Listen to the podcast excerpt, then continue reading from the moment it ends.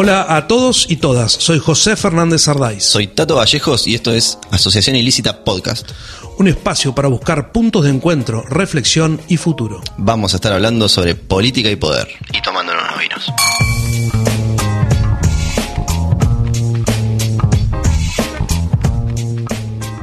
Hace 40 años que lo conoce todo Bahía Blanca, o más capaz. Tuvo diversos cargos políticos en la ciudad, en la provincia, en la nación. Dicen que dicen que dicen que maneja la justicia, que pone y saca jueces, que ha manejado gobierno desde las sombras, que ponía y sacaba funcionarios, que en los 90 fue tentado por el dinero de las privatizaciones, que destituyó intendentes, que compró el hospital español y lo fundió, que estuvo involucrado en el asesinato de Felipe Glassman, que compró su título de abogado, que se metió en la Liga del Sur para ser el grondona del sur bonaerense y manejar barras bravas. Se ha hecho de todo de vos. Y el microclima de la política imaginario hay algo ahí como el hombre poderoso, el hombre malo de la política. Quiero decir, ¿existe eso? Eh, ¿Y cómo te llevas con, con- con esas... O no, o no existe en, en- en vos? Eh, bueno, gracias por invitarme, No, por favor, contrario. por venir. Eh, decían que, que Maquiavelo dijo, el fin justifica los medios. Y resulta que no lo dijo Maquiavelo, sino Nicolás, Ni- Napoleón Bonaparte, pero bueno. Eh, no voy a contestar uno por uno, porque, No, no, no, pero, pero la verdad que, qué sé yo, eh, hay una gran fábula, ¿no? Eh, Yo creo que tengo dos vidas, la vida pública mía fuera de la ciudad y la vida pública o no pública del chisme en la ciudad. Y me cuesta hablar de mí porque eh, me gusta halagar o alabar a terceros y no hablar de mí. Normalmente, eh, si ustedes recorren mis reportajes, yo no hablo de mí. Al contrario, incluso me lo. A veces me lo reprocho, digo, ¿por qué no hablo de mí? Entonces, eh, yo soy un tipo en la política provincial y nacional absolutamente respetado por mi, por mis actividades, por mi actividad parlamentaria. ¿Y pensás que acá no? Y no, porque acá viene toda esta historia que, qué sé yo, mató a Glassman. Yo con Glassman tenía una relación personal enorme, enorme, enorme. A Glassman un día lo mató Linares, un día lo maté yo. Hicimos una Sí, asamblea, Jaime- a Jaime hicimos- también, ¿no? hicimos una asamblea de los estudiantes. Se si pido la palabra. A Jaime Es también. decir, no, no es para hacer chiste, ¿eh? La- No, no, la, para nada. La muerte de, de Por una- favor. aparte de una, de una persona. Y con las privatizaciones, te voy a contar una sola cosa de las privatizaciones. Mm. Yo renuncié, renuncié, una editorial era nueva, tapa. Yo renuncié a la presidencia de la Comisión Bicameral de las Privatizaciones Sí. porque no estaba de acuerdo con una privatización y la verdad, la verdad, la verdad, como nos escuchan cientos de miles, no, no se va a repetir esto. Eh, había que renunciar, ¿eh? Y yo renuncié, puse mi gancho indeclinable, recibí en serio una editorial de la nueva que me, ¿En contra? que me, que me congratuló porque... Ah. No, no, no. No, me en contra te congratuló que- Me congratuló porque en esta vida nadie renuncia a nada, ni al tute, ¿no? No, y menos en ese momento y menos a esa bicameral. Así que yo era el presidente de la bicameral. Es decir, era, asumía a los 20 días la presidencia, porque era rotativo entre senadores y diputados. Eh, y yo presenté mi renuncia como se debe renunciar, en forma indeclinable. Y podía no haber renunciado, más allá de que yo no estaba de acuerdo con una privatización, podía haber no renunciado, porque a mí me tenía que remover por mayoría especial el cuerpo. Las dos cámaras. El cuerpo, no, no, el cuerpo, el cuerpo que yo representaba, que era la Cámara. Sin embargo, yo fui y le dije al presidente de la Cámara, me voy. Y el presidente de la Cámara creía, que- Cámara creía que yo lo estaba extorsionando y que estaba, estaba queriendo algo que no debía. Y le dije, no, no, me voy, no estoy, no estoy de acuerdo. Nadie sabe que yo renuncié a mi jubilación de privilegio. Yo renuncié a mi jubilación. Ustedes saben que hay un viejo dicho que dice, echa la ley, echa la trampa, ¿no? Claro.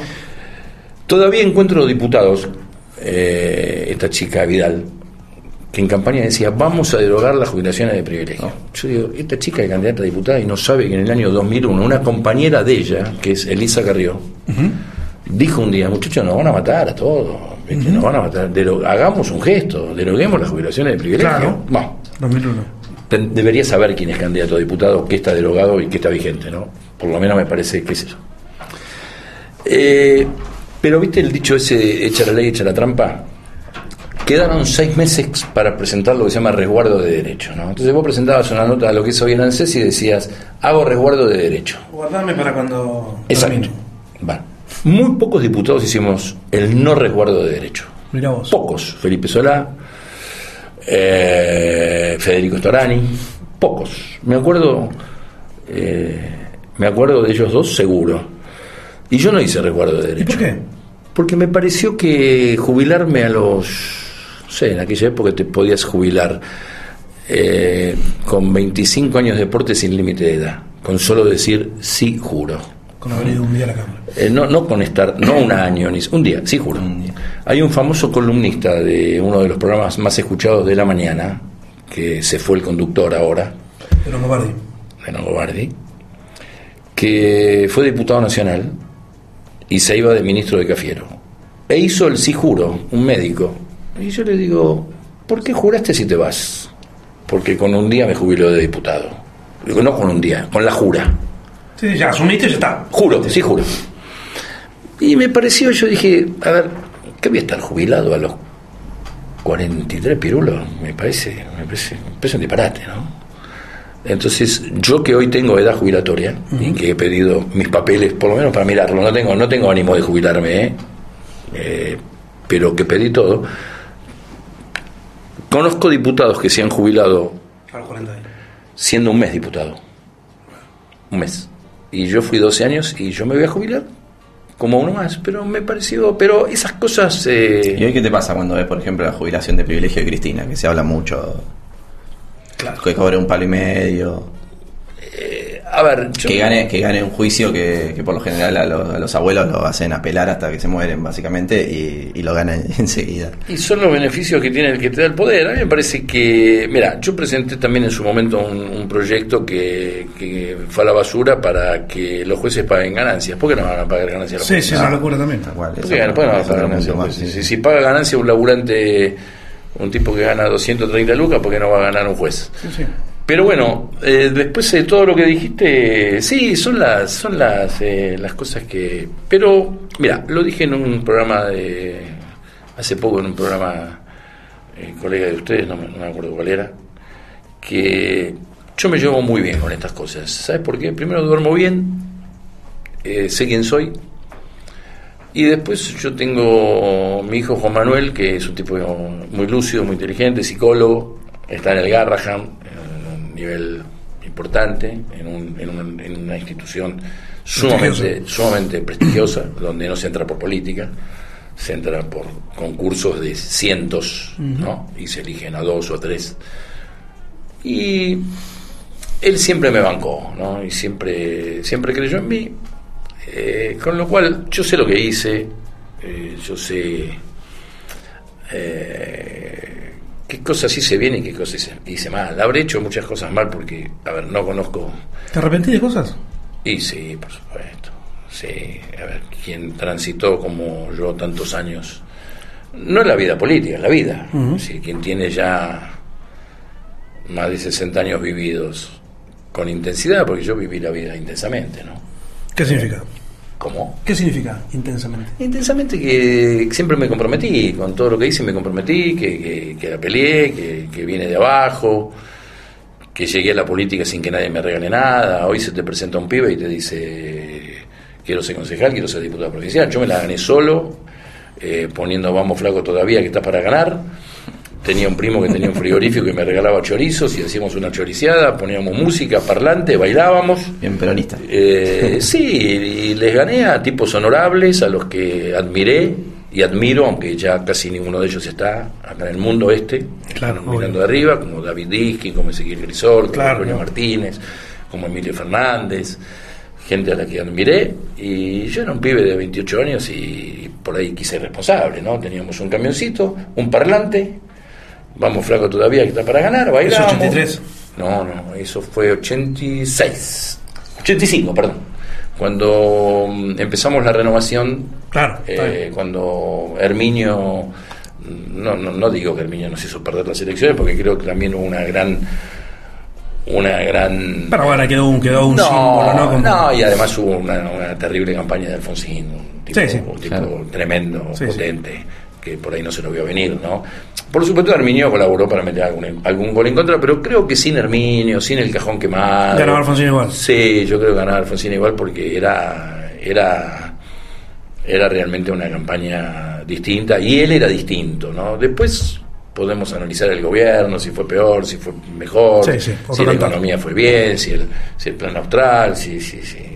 Después, después hablamos de eso y, y no hay tiempo hoy, pero pero él, políticamente hablando, era, era, era un campeón, el tipo, ¿no? Ese, poder de oratoria, Sí, una bestia. esa, esa, esa cosa que ya en la política actual no se ve, ¿no? Esa, esa, esa- esas cosas que, que, que vivimos hace muchos años, que me tocó vivirla a mí, ¿no? Es decir, yo, yo, yo creo que fui un político muy popular, que, y lo digo, hoy vengo distinto. Eh, vengo a hablar mejor de mí que de lo que hablo. Eh, no, no vi muchos políticos tan populares como yo. Cuando digo populares, que se me colgara la gente, que, que, que- que- que me siguieran, que hacíamos caravanas y. eh, yo me acuerdo que un día fuimos al barrio Fonavi y estaba todo el barrio Fonavi en la calle. No lo vi nunca, ni creo que se vuelva a ver, pero no sé si era por mí o era por el momento que la gente tenía admiración por el político y tenía admiración por el político en general. Hoy el político genera apatía. Antipatía, sí. antipatía y creo que la gente hoy vota al menos malo. Es decir, yo cuando escucho políticos de juntos que agradecen a la gente y dicen la confianza que nos dispensaron y lo que... No, no lo votaron a ellos, votaron en contra. Sí. Votar, perdón, ¿eh? no sé sí, qué sí, toqué. claramente. La- las dos veces, la- las últimas elecciones Exacto. fueron casi todas para sacar al que estaba. una- acá que se encuentran muchas anécdotas, tengo una anécdota de Jorge Aguado. Jorge Aguado fue el último gobernador de facto de la provincia de Buenos Aires, eh, cuando ya se estaba, ya se venía el proceso democrático. Jorge Aguado fue diputado nacional conmigo, por la UCD. Entonces un día me lo encuentro en Bahía, Jorge Aguado venía a traer un... era presidente del correo de Macri, correo privatizado de Macri. Y venía a traer un, una estampilla por el centenario de la nueva provincia. Hoy no se usa más la estampilla, me No. parece a mí, ¿no? Y agarrar coleccionistas, ¿no? Sí, sí. coleccionista. Entonces eh, me lo encontré en el aeropuerto, a, Jorge Aguado. Y me dijo, hola Damaso, ¿cómo le va? Estoy muy cansado. Eh, ¿Sabe qué pasa? Yo ya soy un hombre grande, me levanté temprano, fui a Córdoba. Estuve en Córdoba eh, hasta las 2 de la tarde, estaba en el avión de Macri, vine a Bahía a traer la estampilla del del, centenario y me estoy yendo. Y yo le dije, don Jorge, ¿qué- ¿qué se dice en Córdoba? Porque mis amigos dicen que va a ganar de la sota. No, no, no va a ganar de la sota. Mire usted, le digo, siempre es bueno escuchar las dos campanas. Espere, me dijo. De la sota va a ser gobernador. A ver, me confunde, don Jorge. No, es que Mestre hizo todo para perder. Va a perder mestre. La gente no sé si quiere que de la sota sea gobernador, pero tiene algo Bueno. claro. No quiere que sea Mestre. La gente últimamente vota Y mucho. pasó. Sí, Bueno, pasó. pasó, la, pasó gente, la gente vota mucho el anti, ¿no? Entonces yo cuando escucho a veces. A ver, nosotros que no perdimos, cosa que a mí, que si mucho no me gusta. porque- Eh, complicado, complicado. ¿Qué cuando yo, viendo? cuando yo me encuentro al técnico, que me ha pasado en el fútbol, y perdemos 4 a 0, y dice, pero vos sabés que si, bien. Que si hubiese pegado esa pelota, Claro. sí, perdimos 4 a 0, ¿viste? Atajó muy bien el otro. Atajó muy bien el arquero, el arquero está para atajar. Entonces nosotros que no perdimos, y los muchachos de enfrente que agradecen, se abrazan, se Sí, está besan, raro, está raro. eh, están asumiendo en el 2023 porque están jurando, ya eh, falta la Biblia, eh, sí juro, o, o no la Biblia, Sí, sí. porque no siempre se jura con la Biblia, ¿no? aparte ahora viste que está todo muy está todo muy desbordado con los juramentos, ¿no? por que cosa, se sí. No, están jurando por la cualquier cosa, todos, por, todos están por el. Beto Alonso, eh, Por Francesco. pero por Francesco, y, eh, pero viste que ya ganaron los muchachos. eh, de enfrente. raro. Ya ganaron. Y Uno yo- no perdió, el otro ya. ya- uno nos- nosotros no perdimos y ellos ya ganaron. Ya son presidenciales. Ya son. No, no, pero acá también. Acá, en, en todos lados, Santilli, sí, sí. eh, gobernador. eh, bueno, Y dos años en Argentina sabemos lo que es. Va en el mundo, ¿no? Y en Argentina es igual. Y en Argentina son 40 años. Y en esta realidad Quizá en. Alemania sea menos, o en, o en- Francia. O en- ¿Crees que está bien en que haya elecciones cada dos años? ¿No, no nos juega un poco en contra nosotros como, por Sí, cómo fue- somos? Aparte, cada año y medio, en realidad, porque el. el- Es como que siempre están en campaña, es- claro. Cada año y medio hay una hay campaña. Sí. Y mira, eh, a veces la eh, se necesitan, sobre todo en un país como el nuestro, se necesitan grandes plazos para políticas para generar políticas de Estado largas. Lo que pasa es que a la Argentina le cuesta tanto. Y ayer el otro día estaba repasando un discurso mío en la Cámara de hace 25 años, porque ahora hace 20 años que dejé de ser diputado. ¿no? Entonces yo hace 23 años decía, hagamos más cárceles. Eh, fijémonos en, en, la edad de la imputabilidad de los menores, entendiendo que tiene que haber un régimen juvenil, un, régimen, un, un régimen juvenil infantil. 25 años hace. 25 años. La discusión sigue siendo lo mismo. Entonces la Argentina es como que, qué sé yo, yo era el presidente de la Comisión de Legislación Penal y por ahí tenía la obligación de ocuparme más. Claro, de eso, obvio, ¿entendés? obvio. Pero le cuesta tanto, nos cuesta tanto, ¿no? porque yo fui parte interesada, ¿no? Pero Algo raro, los, hecho, los argentinos somos difíciles, ¿no? Y, Sí. y la, la- la clase política, qué sé yo, ¿viste? Se vive, a veces la vida te hace vivir el día a día, ¿no? ¿Viste? Cuando te dicen vivimos al día, vivimos el hoy, El hoy y la hora. pero debería haber un poquito más de... No sé si va a ocurrir. La Argentina es un No, país... no va a ocurrir, es un- claramente no. es un- Pero a ver, perdi- yo- ¿Perdiste la esperanza así de que no, esto no cambie, perdí o- la esperanza, pero creo que tenemos un problema cultural muy fuerte. Yo creo que el tema, el tema de la educación, el tema de la cultura en la Argentina es compleja. Mira, hoy hablaba con un amigo que me decía que había trasladado sus negocios a Paraguay, ¿no? que no es el primero que me lo dice, ¿no? Y me explicaba las bondades de Paraguay. Y yo le decía que cuando yo tenía 18 años, hace muchos años, fuimos con un grupo de amigos de Bahía a Asunción del Paraguay. Y era una villa Asunción. Nosotros decíamos, Claro. ¿dónde estamos? Bueno, y hoy ellos nos miran a nosotros como diciendo, mamma mía, viven en Pero- Argentina, ¿no? Pero bueno, no hay que perder las esperanzas. Aparte, bueno, vienen nuevas, esperemos que las nuevas generaciones... y- Te ganó Cabirón, te ganó Linares. Sí. No pudiste con los radichetas ochentosos y noventosos. Te bajaste a la candidatura de 2015. ¿Vas a seguir intentando simplemente? ¿Querés? No. ¿Ya bajaste brazos? Soy un ferviente creyente de los de las etapas. Las etapas se cumplen en- para mí en todo, en todo orden de la vida. Para mí en todo orden de la vida. Y la persona que no entiende cuando un ciclo concluye, me parece que se equivoca. Sentí que el tuyo concluyó en, en esa búsqueda de, de la intendencia. Sí, yo hice una excelente elección, yo tenía 29 años y gané con los hombres y perdí con las mujeres. Hice una excelente elección en el año 87, Mira. excelente, excelente elección en las barriadas. Si hoy Bahía tuviera un, diríamos, un- una extensión barrial, es decir, la, la extensión barrial que tiene hoy, lo hubiese tenido en el 87, podía haber ganado yo, porque en los barrios tuve una elección 87 tremenda. era la reelección de Cabirón, esa. Era la reelección de. Cabirón. Y Cabirón era una persona, un personaje muy importante, lo sigue yendo, lo sigue siendo, para mí es un tipo, la verdad que fantástico.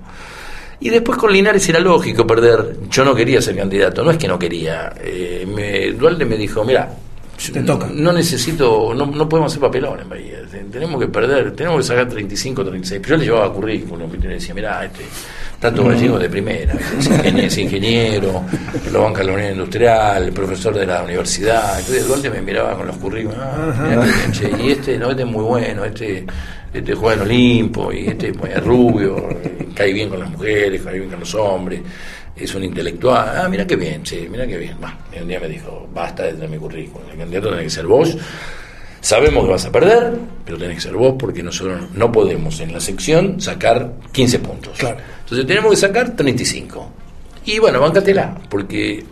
A veces te toca ese rol. Y a veces eh, te tocan amargas y a veces te, tocan dulces. Entonces uno tiene que entender que cuando está en un partido político, sobre todo como el nuestro, que tiene bastante de verticalismo y de orden, eh, Dualde era un tipo, no era un tipo ni gritón ni prepotente, pero cuando te decía las cosas, por ahí te las decía, te las decía dulcemente. Che, hay un tipo tanto Vallejo que puede ser senador. Y yo le decía, no, no lo veo. Ah, vos sabés que yo pensé que sí.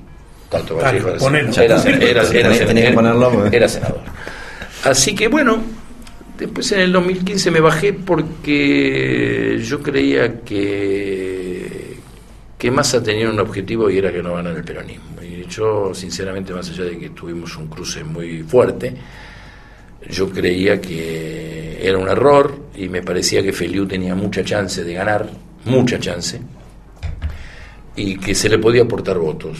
Y creo que no me equivoqué, creo que, que, que Feliu Trabajaste para aportar a Feliu, digamos, la- la- La- para para ayudar ahí. a Feliu y para aportar al peronismo, ¿no? Sí, sí, obvio, Es obvio. decir, y vos fíjate que Scioli pierde la presidencial por un punto y medio. No, ¿no? nada. Eh, y yo creía que eh, contrafáctico, Sí, sí, que, que le iba a ir mejor al, más allá de que Scioli es un hombre cuestionado por su, me parece que me- me- es una, pues, una- una- una- es, insisto contrafáctico porque Sí, sí. como no lo vivimos no lo sabemos Acá, eh, fui- fuiste dirigente del peronismo de los últimos, como decíamos, 40 años, uno de los más importantes, si no el más importante. Otro de los dirigentes es justamente Feliu, que acá más o menos como que te negó, como que no tuvo relación con vos. ¿Pasa eso? Uh, uh, No, no, no cuesta, quiero- cuesta creer por ahí no que, quiero- que dos dirigentes tan fuertes como que no, no... yo no quiero Después Rafa Morini dijo, mira, si alguno te niega que estuvo con el flaco, Bueno, es- miente. No voy a colisionar con Marcelo, que es un tipo. A ver, lo que dijo Morini es cierto. ¿no? Es decir, eh, lo que tiene Feliu es vuelo propio. Es decir, que Feliu, con la Raburu o sin la Raburu, creo que hubiese llegado. ¿Viste mucho más en estos años con vuelo propio así? Otros dirigentes decís. Sí. Tiene mucho vuelo, Feliu. Y Tiene otros... mucho vuelo. Breitenstein por ahí es uno. No, era un animal. Tenía una cabeza. Tenía una cabeza. Breitenstein se equivoca eh, fatalmente en, en- en lo que hizo, ¿no? Cometió un error. En la renuncia decís vos, en irse. Sí, terrible. Lo sepultó, lo sacó de la historia a Breitenstein, lo que hizo. Eh, ¿Y yo soy, yo, soy, yo soy de aquellos tipos que piensan así. Yo tengo un dicho, ¿no? Que digo, la gente te acomoda con el voto. Pero también digo, la historia te ubica. A lo mejor tardás, a lo mejor sos óbito, ¿no? Claro. Pero la historia te ubica, te termina ubicando. Por ejemplo, después todo. Por ejemplo, lo de Glassman, insisto. por- por- después la historia, lo casi la historia, la justicia, después lo reivindicó. Sí, se dio cuenta, se, dio cuenta que era, era me- medio, medio farsa, era, ¿no? Lamentablemente de un tipo a quien, a quien yo apreciaba mucho. Y que era una era, era, era un hombre de los, no sé si de los pocos, pero era, era una de las mentes lúcidas de Bahía. Sí, sí, con un proyecto de ciudad. Sí, sí, tenía un proyecto de ciudad, tenía un proyecto de poder, era un tipo importante. Pero yo creo que a Breitestein se bajó de la historia él. ¿Y por qué le pasa eso? Porque así inter- como todos dicen que es tan inteligente, ahí digamos te pongo en duda la inteligencia No, o no, digamos, No, pero ¿le, le interesaba estar en la historia de Bahía? ¿O tenía otro... pensaba más en, Bueno. en Alemania que... Mira, Breitestein siempre pensó en Alemania y yendo a un tema, no sé si va a salir o no va a salir porque yo soy muy larguero y los programas se hacen cortos, eh, que tiene que ver con López. Nadie va a creer, nadie va a creer. Y no, no tenemos como la nieta de Mirta el, el- el- el coso ese que te pone el juego de la verdad, que viste que, que salta, no sé si lo ven porque es mucho luz Sí, el programa, sí, sí. yo pero por ahí estoy medio al cuente el sábado y, y zapineo a ver si hay algo, algo, no ella, pero a ver si me interesa alguno, ¿no? y siempre cae alguno. Siempre que hay alguno, ¿no? Entonces está el juego de si es verdad o si es mentira. Y Breitestein no quería venir cuando fue lo de López. Cuando López renunció, ¿ustedes se acuerdan que López pide una licencia un sábado a la mañana, que hicieron un... Que no estaba acá, un- que Breitestein no estaba acá, decís. estaba en, el estaba en Alemania. Claro. Pero Breitestein no, no quería venir. Y yo le decía, López acaba de pedir licencia. Mira, había un, había un, había un, había un, un- ¿te acordás los viejos, eh, donde se hablaba por teléfono, los viejos eh, Locutorios. locutorios? Había un locutorio en Sarmiento, eh, a una- enfrente de la catedral, ahí, ahora hay un edificio nuevo. Eh, un viejo locutorio de Telefónica, eh, disculpen la propaganda, muy antiguo, tenía qué sé yo, 150 boxes. Entonces no estaba el, Es enorme no, no estaba el, el WhatsApp. Y yo hablaba cuatro horas con no, no, no quería venir tenía una cosa que yo no la entendí nunca con Alemania. Y mentía. ¿En qué sentido mentía? Mentía como vivía. Vivía en un, en un, vivía en un cuartucho. eh, mentira, no, que estoy. Vivía en un cuartucho que con baño. No, no- no es deshonra, ¿eh? Vivir en un cuartucho. No, no, pero con- entiendo, Con, no con era- baño compartido. Pero Sí, sí, él te sí. contaba, no, resulta que yo. Esto es mentira, era. Pero tenía una pasión por, por- por ese bendito país. No conozco Alemania, he, he tenido la suerte y le doy gracias a Dios de haber podido viajar. Nunca hice, nunca quise, nunca quise ir a Alemania, no sé por qué, no sé qué No te tengo. Antes de Breitner. ¿No hablaste nunca más con Breitstein después de todo el kilómetro de, esa- de esos años? o- Sí, hablé. No, no, no tengo un contacto. eh, Pero una vez que se fue a Alemania, porque después se fue al Sí, lo vi, lo vi. ¿Lo viste? Sí, lo vi. Pero, a ver, yo fui de los tipos que hablé de- del error eh, cuando todos celebraban y todos brindaban y decían Bahía Blanca Oh, es la nueva capital bueno, del sí. petróleo. Llamaban, el intendente actual llamaba a todos eh, los personajes de la ciudad y todos brindaban como ustedes con vino y decían Bahía cambió. Nos quedamos esperando que para viene, decimos. ¿eh? Cuando Claro. Fue a Claro, llegó el Mesías, Bahía va a cambiar, Bahía va a tener eh, pozos petroleros, eh, Bahía, van a venir los jeques árabes a invertir, y pasaba del rector de la universidad, no tu viejo, el rector que era un fenómeno, eh, un arquerazo, pasaban todos los que se te ocurren, todo el, como diría Morini, el círculo rojo, pasaba todo y todos brindaban, y un día me llamaron a mí para que brinde y yo les pateé el hormiguero. ¿Y por qué eso, pateaste? Porque dije, es un disparate. Petróleo no iba a haber.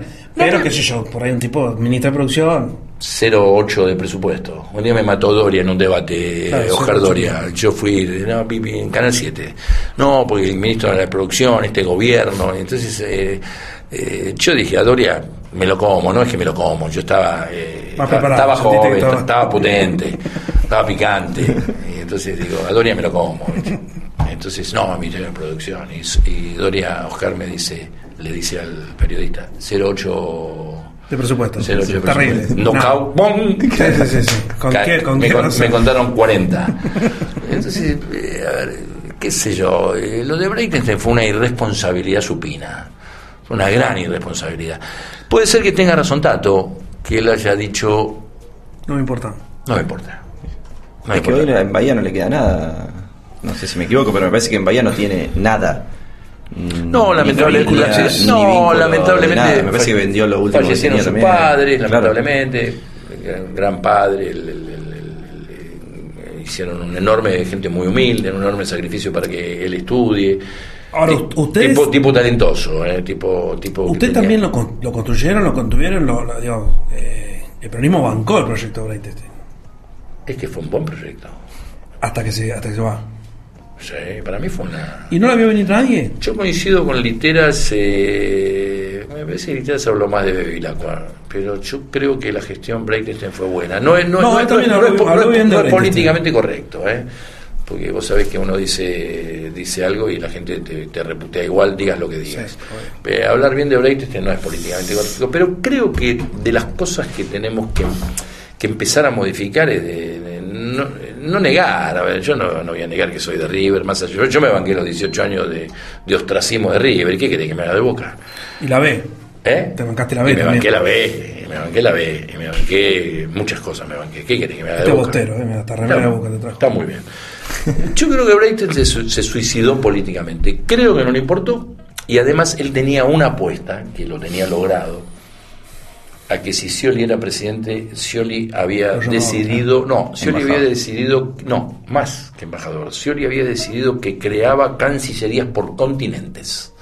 Canciller de Europa. Y, no y tenía que ser el canciller de Europa. No, no está nada mal, el, ¿eh? el- cargo ¿Y qué cosa iba a venir para Bahía ahí? y, general, si como ministro de la producción Venían los árabes. vinieron los árabes, para ahí venía el mundo, venía el Apolo 11, no sé, El G20 se hacía en Bahía. el G20, No había duda. no había duda. Nombraste en algún momento a López. ¿Y lo volteaste a López vos? No. No, bueno, eso es otro mito. Mira, con respecto a López tengo una gran... Vos en tengo- conjunto, ¿no? Con Tunesi, con No. Gaides de Leudó, con... No, eso se... Mira, con respecto a López, eh, yo tengo una gran tranquilidad que me reencontré con él y me hizo muy bien. Creo que le hizo bien a él. Vimos la A- foto ahora. A, mí me hizo ¿No? muy bien. Sí, sí, hablamos y. Yo creo que fue cuando me dijiste te equivocaste, te arrepentís, y yo te dije que sí, de tantas cosas que podía haber hecho mejor. Creo que todos ¿no? podemos hacer cosas mejores que no hicimos bien. Lo de López fue una lástima, porque eh, no, no, lo, no, no, no, no se lo volteó a López, yo no lo volteé a López. Pero lo que más me importa de López, el otro día dijo, dijo, "Mirá, a mí lo que, lo que digan los otros a mí me interesa poco. A mí me interesa el diálogo que yo he retomado con López, cuando todos lo niegan, hoy a López. Eh, yo creo que López es un dirigente importante del peronismo. Es un tipo que labura, que está en su consultorio, que atiende como nadie, que está de, de, de 8 a, a lo que sea.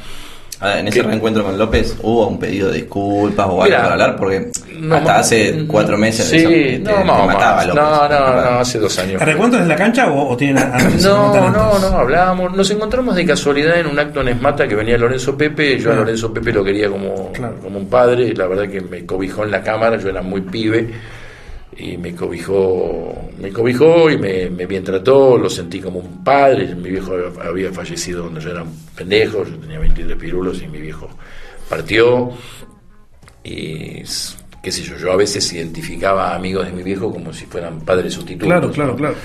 Y Lorenzo fue un- en una época un padre sustituto para mí. Y me enteré que venía a Bahía, Lorenzo ya muy grande, Lorenzo debe tener más de 90 años. Claro, y sí. fue un acto chiquito en Esmata que lo Pensé organizaba, siquiera estaba- que lo, lo organizaba la gente de, de eh, eh, Pelusa Guerra, eh, la gente de, de la Norma Pla. Bien. Eh, y estaba López, éramos, no sé, seríamos 40, ¿no? Ah, eran pocos. Y yo no me saludaba con López, porque en realidad López me mataba, ¿no? yo nunca le contesté, porque respetaba su dolor, su, su- su situación, no la pasó, no la había pasado bien. Eh, y nos encontramos ahí, Lorenzo hizo un discurso de bien peronista, del peroni- el peronista se- que se- nos gusta abrazarnos, y nosotros, y nosotros, y nosotros. bueno. Entonces, cuando yo lo voy a saludar, de vuelta estaba López, ¿no?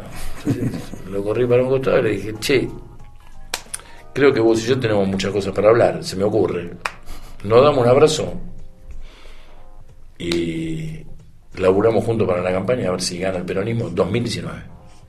Vino la pandemia, Sí, se cagó todo. como que la, la- la pandemia nos cambió muchas cosas y tengo una buena relación con él y, y la verdad que me hubiese, si hoy pudiera volver el tiempo atrás que lamentablemente sería fantástico que todos pudiéramos volver el tiempo atrás para darle la- el abrazo a un amigo, a un familiar que se nos va, hacer un Sí, sí. eh, eh, salvar una macana eh, si pudiéramos volver el tiempo atrás, yo creo que fue un mix de falta de experiencia de Rodolfo, de errores nuestros, de, de egoísmos, eh, de, de- de- un- una un- diríamos un licuado de, de cosas que terminaron en algo quizá desagradable. Esa, la efervescencia ¿no? de esas tensiones que seguramente vivieron todo ese tiempo, eh, ciega un poco el juicio, digo, o la capacidad de análisis de- del otro. Viste, en política como a veces las pasiones te juegan en contra de que empezás a, de alguna manera a rechazar al otro o odiar al otro simplemente porque estés del otro lado. Entonces, en ese momento de tensiones, tanto de un lado como del otro, se ciegan en, en no ver que la verdad no- no es para tanto ni... No soy de odiar, yo simplemente eh, he sido negado. Eh, me molesta que me nieguen. Por eso cuando dije que Feliu es un hombre de vuelo propio y que no iba a opinar sobre lo que Feliu dice, Feliu siempre tenía una frase de tipo muy educado que es, ¿no? Yo no soy ni mejor ni peor que la Raúl, soy distinto. Es decir, me pegaba con nivel del tipo, ¿no? Es decir, eh, porque viste que Feliu es un tipo que no es agresivo. No, es- no, no, todo lo contrario. ese, como decía Diskin, el yerno que todo el mundo, el, el- el- el yerno que toda suegra quiere tener, el hermano que todo el mundo quiere tener, el amigo que. Sí, viste, eso decía Diskin en sus discursos. Diskin era un maestro, ¿viste? aprendimos tantas cosas de Diskin. Entonces Diskin decía en los discursos, Feliu es el hermano que todo hermano quiere tener, Feliu es, eh, con su, así con su estilo y su, un, un orador Con brillante, esa voz, sí, ¿no? sí, era bueno Diskin. brillante, ¿no? Entonces, eh, Feliu es eh, un tipo tan correcto que nunca, nunca me iba a pegar. Él decía, y la Raburu, bueno, somos distintos, ¿no? Pero obviamente en eso tiene razón Morini, ¿no? Es decir, eh, Feliu eh, se arroba a Olga Brand, es cierto que Olga lo cobijaba, pero Olga tenía conmigo un enorme acuerdo político, una mujer que a quien quise mucho y que lamentablemente el destino le jugó una mala pasada y, Gran laburadora, sí. y se la llevó en el mejor momento de su carrera política. Pero recuerdo, nosotros metimos, la lista cerraba a las 12 de la noche, ella estaba en la Junta Electoral y nosotros pusimos una lista blanca. ¿Qué quiere decir blanca? Sin nombres. Entonces le dije, Olga, abusemos del poder, mete la lista. Y estuvimos toda la noche con teléfono abierto y teníamos tres candidatos a uno.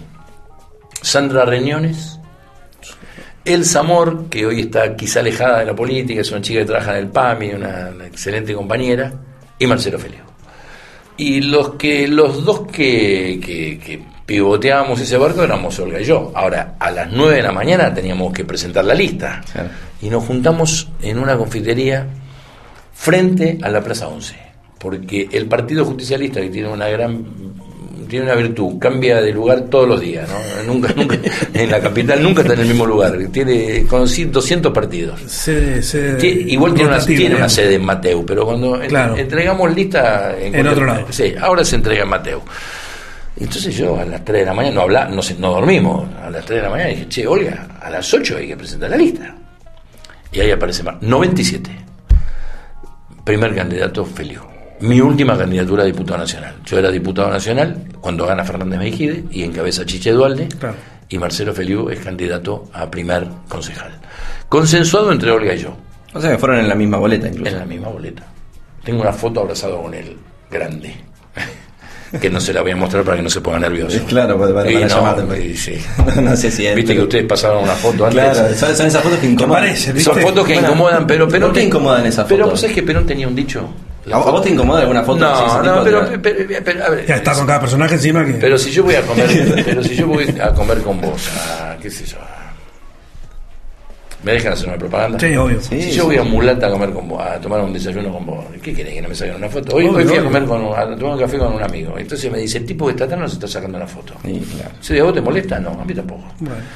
Ahora, Perón tenía un dicho, la foto no arregla nada, ¿no? Decir, porque acá hay dirigentes que creen que la foto Del abrazo o, o del- arregla sí, sí. mucho, la foto no arregla nada, eso lo decía Perón cuando en el, el exilio, Perón estaba aburrido en Puerta de Hierro, porque te el tipo estaba, el tipo, De gobernar la de, la- Argentina. de gobernar la Argentina y de ser el, el comandante de todo, hacer nada, nada en el sentido de que estaba aburrido. En la diaria estaba. estaba- Aparte no se iba como a- hoy no había no había WhatsApp, no había nada. Sí, sí, Entonces, vos ibas a Perón y vos le decías, mire, eh, soy Fernán Sardá, eh, me recibe, a los dos minutos te recibía Perón. Cuando, cuando terminaba la charla, después que el tipo pontificaba y te enseñaba, y, y era un lujo que yo no tuve la suerte de vivirlo, una cuestión etaria, ¿cómo era el final? General, ¿nos podemos sacar una foto? Obvio. Todos iban con la foto con Perón. todos iban. Entonces, mientras sacaban la foto y Perón tenía esa sonrisa, decía, mire que la foto no arregla nada. ¿Cuál era el sentido de la foto no arregla nada?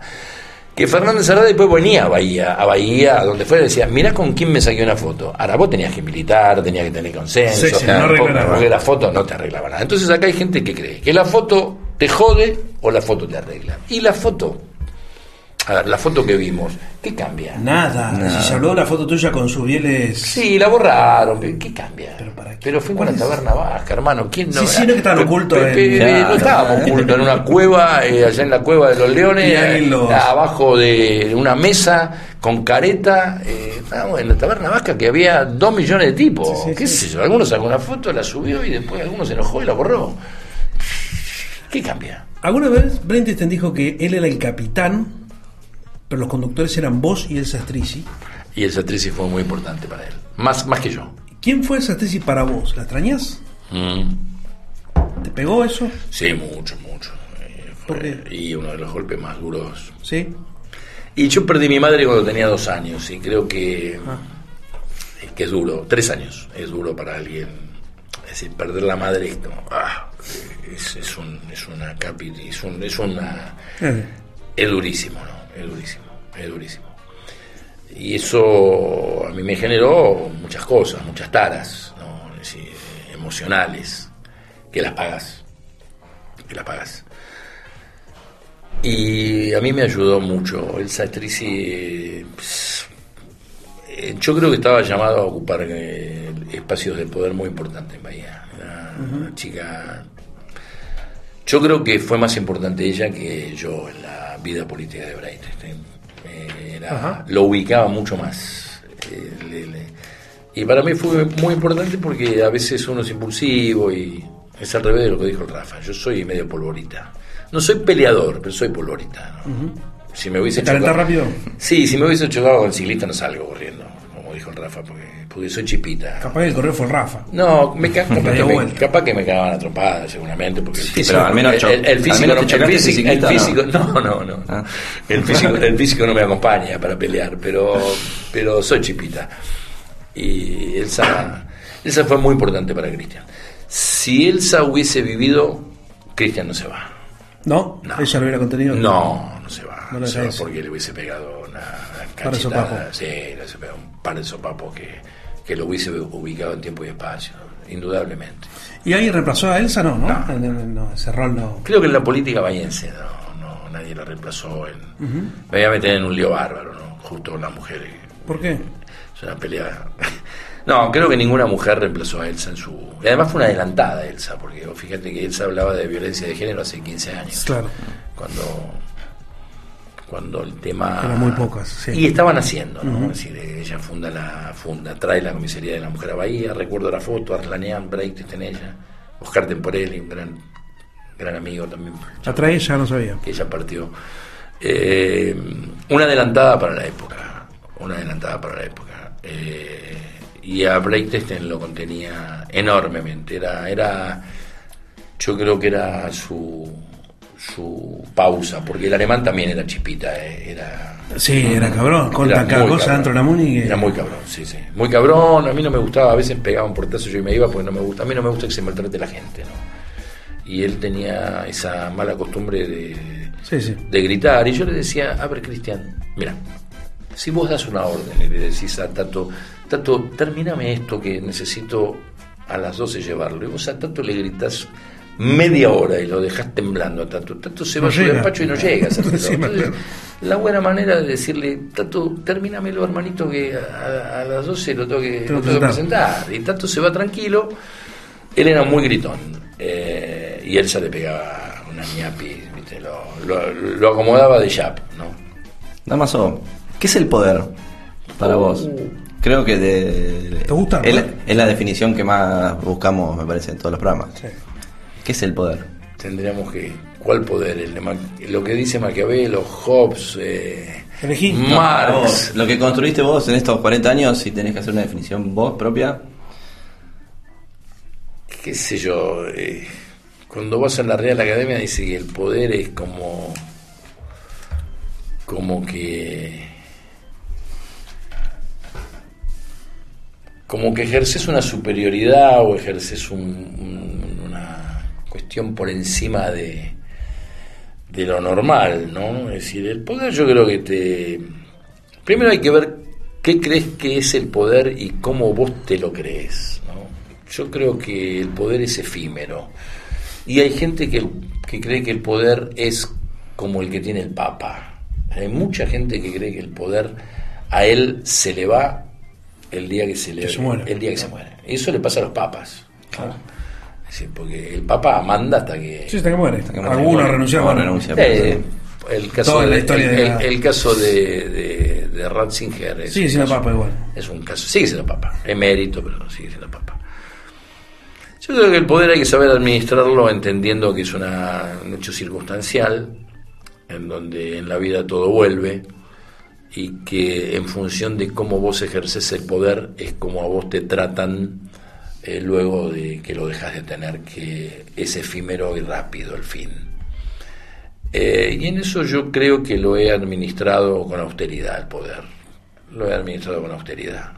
Eh, nunca. y lo veo por donde estuve. Porque donde estuve veo cómo me tratan ahora que no soy nadie. Y eso es importante. Cuando ¿Por qué no sos nadie? ¿Qué significa? Que no que soy un ciudadano común que no ejerzo que no ejerzo no tengo cargo no tengo no tengo no tengo ninguna cuestión distinta a la de ustedes dos o a la de cualquier ciudadano que, que transita esta ciudad ¿no? yo hace 6, 7 años que por decisión propia renuncié a la dirección del Banco Provincia tenían, teniendo dos años de mandato por delante lo renuncié presenté mi renuncia indeclinable ¿Por qué? me- ¿Te cansaste del banco? no, no me cansé. Fue un cargo que me dio masa y me pareció que no era lógico quedarme en un Después lugar. pelea con él. que no me lo, no me lo había ganado. Y además creía que, no sé si correspondía que yo estuviera en un directorio eh, cuando la gobernadora era Vidal, sin que tenga prejuicio ni contra Vidal, ni contra Macri, ni contra el macrismo. Pero me parecía que era un lugar que lo estaba ocupando, de, valga la redundancia, de ocupa. Y decidí irme, presenté la renuncia, lisa llana, no. Algunos me decían, pero arregla algún asesoramiento. Renuncia y me fui. Eh, el poder transforma a la gente, hay que tratar de que eso no ocurra. ¿Enferma el poder? Yo creo que no podemos hacer, eh, no, no, no, podemos generalizar. Hay gente que lo enferma, hay gente que lo, lo, lo, lo, qué sé yo, que el poder te permite a vos darte cualquier lujo. Yo era presidente de la Liga del Sur y teníamos una credencial así que te decía libre acceso a la cancha, yo hacía la cola y pagaba la entrada. Me, parecía que, que, ese carnet no cambiaba la historia, ¿no? Es decir, eh, el carnet que te dan cuando sos diputado tenés que guardártelo. Y eso que yo fui diputado en otra época, porque hoy, en la época del celular, donde vos a un policía le decís, escúchame una cosa, acá había un viejo, acá había un viejo, acá había un viejo juez hace muchos años, muchos años, ya no está, que siempre discutimos por ahí con los colegas, hoy podría ser juez cuando te paraba la policía y él le decía, juez federal. Pase, pase. No, pase, pase, no, se tiraban al piso. Hoy podría. es más complicado. Me parece que el poder tenés que usarlo para transformarlo, podés usarlo para, para, para ayudar a mucha gente. Eh, obviamente sos alguien cuando vos me decís designas jueces. Eh, siempre el referente. A ver, Gay celebra que Moirano gracias a la doctora Moirano tenemos tal juez, tal juez, tal juez, tal juez. A mí me mataba Gay cuando yo decía, es decir, el mismo, el mismo premio que le da Moirano a mí me daba cárcel. Lo decía, la Raúl designó a García. Y hoy felicita a Moirano porque está cubriendo las vacantes, que tiene razón, ¿eh? Es que no, no, puede ver. El otro día me lo encontré a Fernández en la calle y me dicen, eh, eh, del cero, y dice, no, lo que pasa es que tenemos seis vacantes, y no, estamos sobrepasados, oh, qué barbaridad. Entonces, Gay a mí me pegaba un tiro en, la frente y a Moirano la felicita. ¿No tenés buena relación con Gay? Ni buena ni mala. si, lo, si, lo, veo, tenemos una relación de cortesía, nos hemos encontrado en alguna peña. Claro, obvio. Eh, dos personas educadas. ¿cómo te va Héctor? ¿Cómo te va Damaso? Eh, no tenía una mala relación cuando era él el jefe de noticias del EU2 y yo era eh, diputado nacional o director del banco. Obviamente ustedes son periodistas y sabés que a veces necesitas fuentes y a veces necesitas hablar, conocer, eh, saber. Eh, conocer, saber qué opinás, cómo se cierran las listas, tenés boca de urna. lo respeto, creo que hizo una carrera que ni él se la imaginaba. bueno, pero nada, digo que a veces esta doble vara que, que que no hay referente político que un ministro de justicia no le pregunte, che, ¿Qué pasa se, lo preguntan, se lo preguntan al colegio de abogados, se lo preguntan al colegio de magistrados, se lo preguntan al referente, che, ¿qué tal es García? Mira, Esto, qué sé yo, la verdad, eh, parecería un tipo de carrera, siempre yo traté de, de privilegiar por lo menos en mis opiniones, a los ministros la carrera judicial. Eh, no me gustaban demasiado los, paracaidistas que venían. No, no, no, tiene nada de malo que un, que un abogado de la matrícula vaya a la magistratura. No tiene nada de malo. Pero yo prefería, yo prefería cuando tenía que hablar con un ministro, en decirle, mira, este muchacho o esta mujer eh, vienen de, carrera judicial, empezaron de meritorios. ¿Será que yo empecé de meritorio, después eh, terminé siendo oficial primero de un juzgado de instrucción en la capital y después me atrapó la política? Eh, y así como alguna vez pensé que mi destino era la magistratura, después me di cuenta que lo que me apasionaba y la llama que, me, que, tenía acá adentro era, la, política. Ahí tienen algo en común, Moirano vos, ¿no? Los dos son los que ponen y sacan jueces en distintos momentos, demás, pero como que tienen, pero tienen muchas diferencias No, pero no, momento- no, no- no creo que, que tampoco Moirano ponga al juez. Moirano hace lo que hacía yo, lo que hizo Feliu, eh, por más que...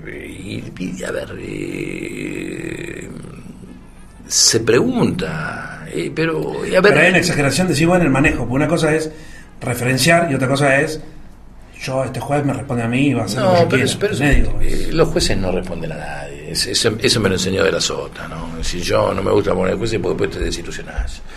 Es decir, eh, después el juez se cree, el juez está imbuido de, de la toga. Mentira, mentira. Eso, Más eso cuando van creciendo y tienen su vuelo propio. eh, después, después el juez se olvidó y está bien que se olvide porque además el juez... No, es mentira. ¿Qué Eso. pasó con Nidia ahí? Usted tuvo una pelea grande y acusaciones. No, y yo con. Nidia siempre tuve una buena relación porque me parece una mujer eh, agradable.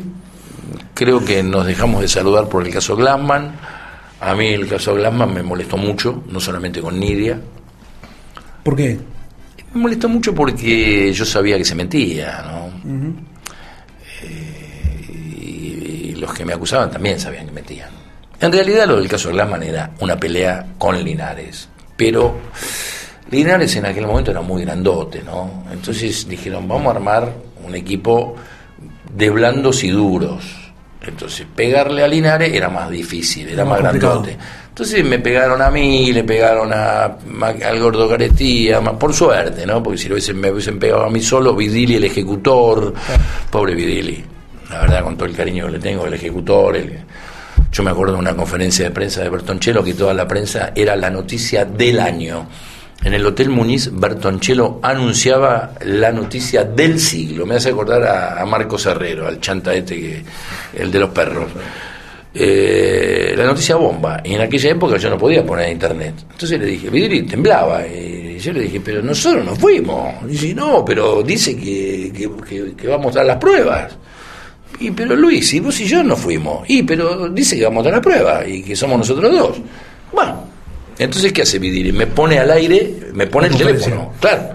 Entonces Bertoncello anuncia que Vidili y Glassman estaban en el momento del hecho en la misma celda telefónica. En, el, en la conferencia de prensa se sintió un ¡Uh! Lo mató Vidili. A la hora nos enteramos que esa celda era la mitad de Bahía. Claro. La mitad de Bahía. Entonces estos chantas aparecen. Oye, ¿Por qué lo hace? Y porque vendía y porque yo. ¿Tenía alguna animosidad previa con, con vos? con y era parte, de, era parte de la construcción que habían armado. Armaron un. Y además, no, no me voy a pelear con dos periodistas. La prensa armó. La prensa armó. La prensa armó. Convengamos que la prensa armó. Sí, la prensa es parte del poder, eso no hay La prensa también es parte del poder. Obviamente.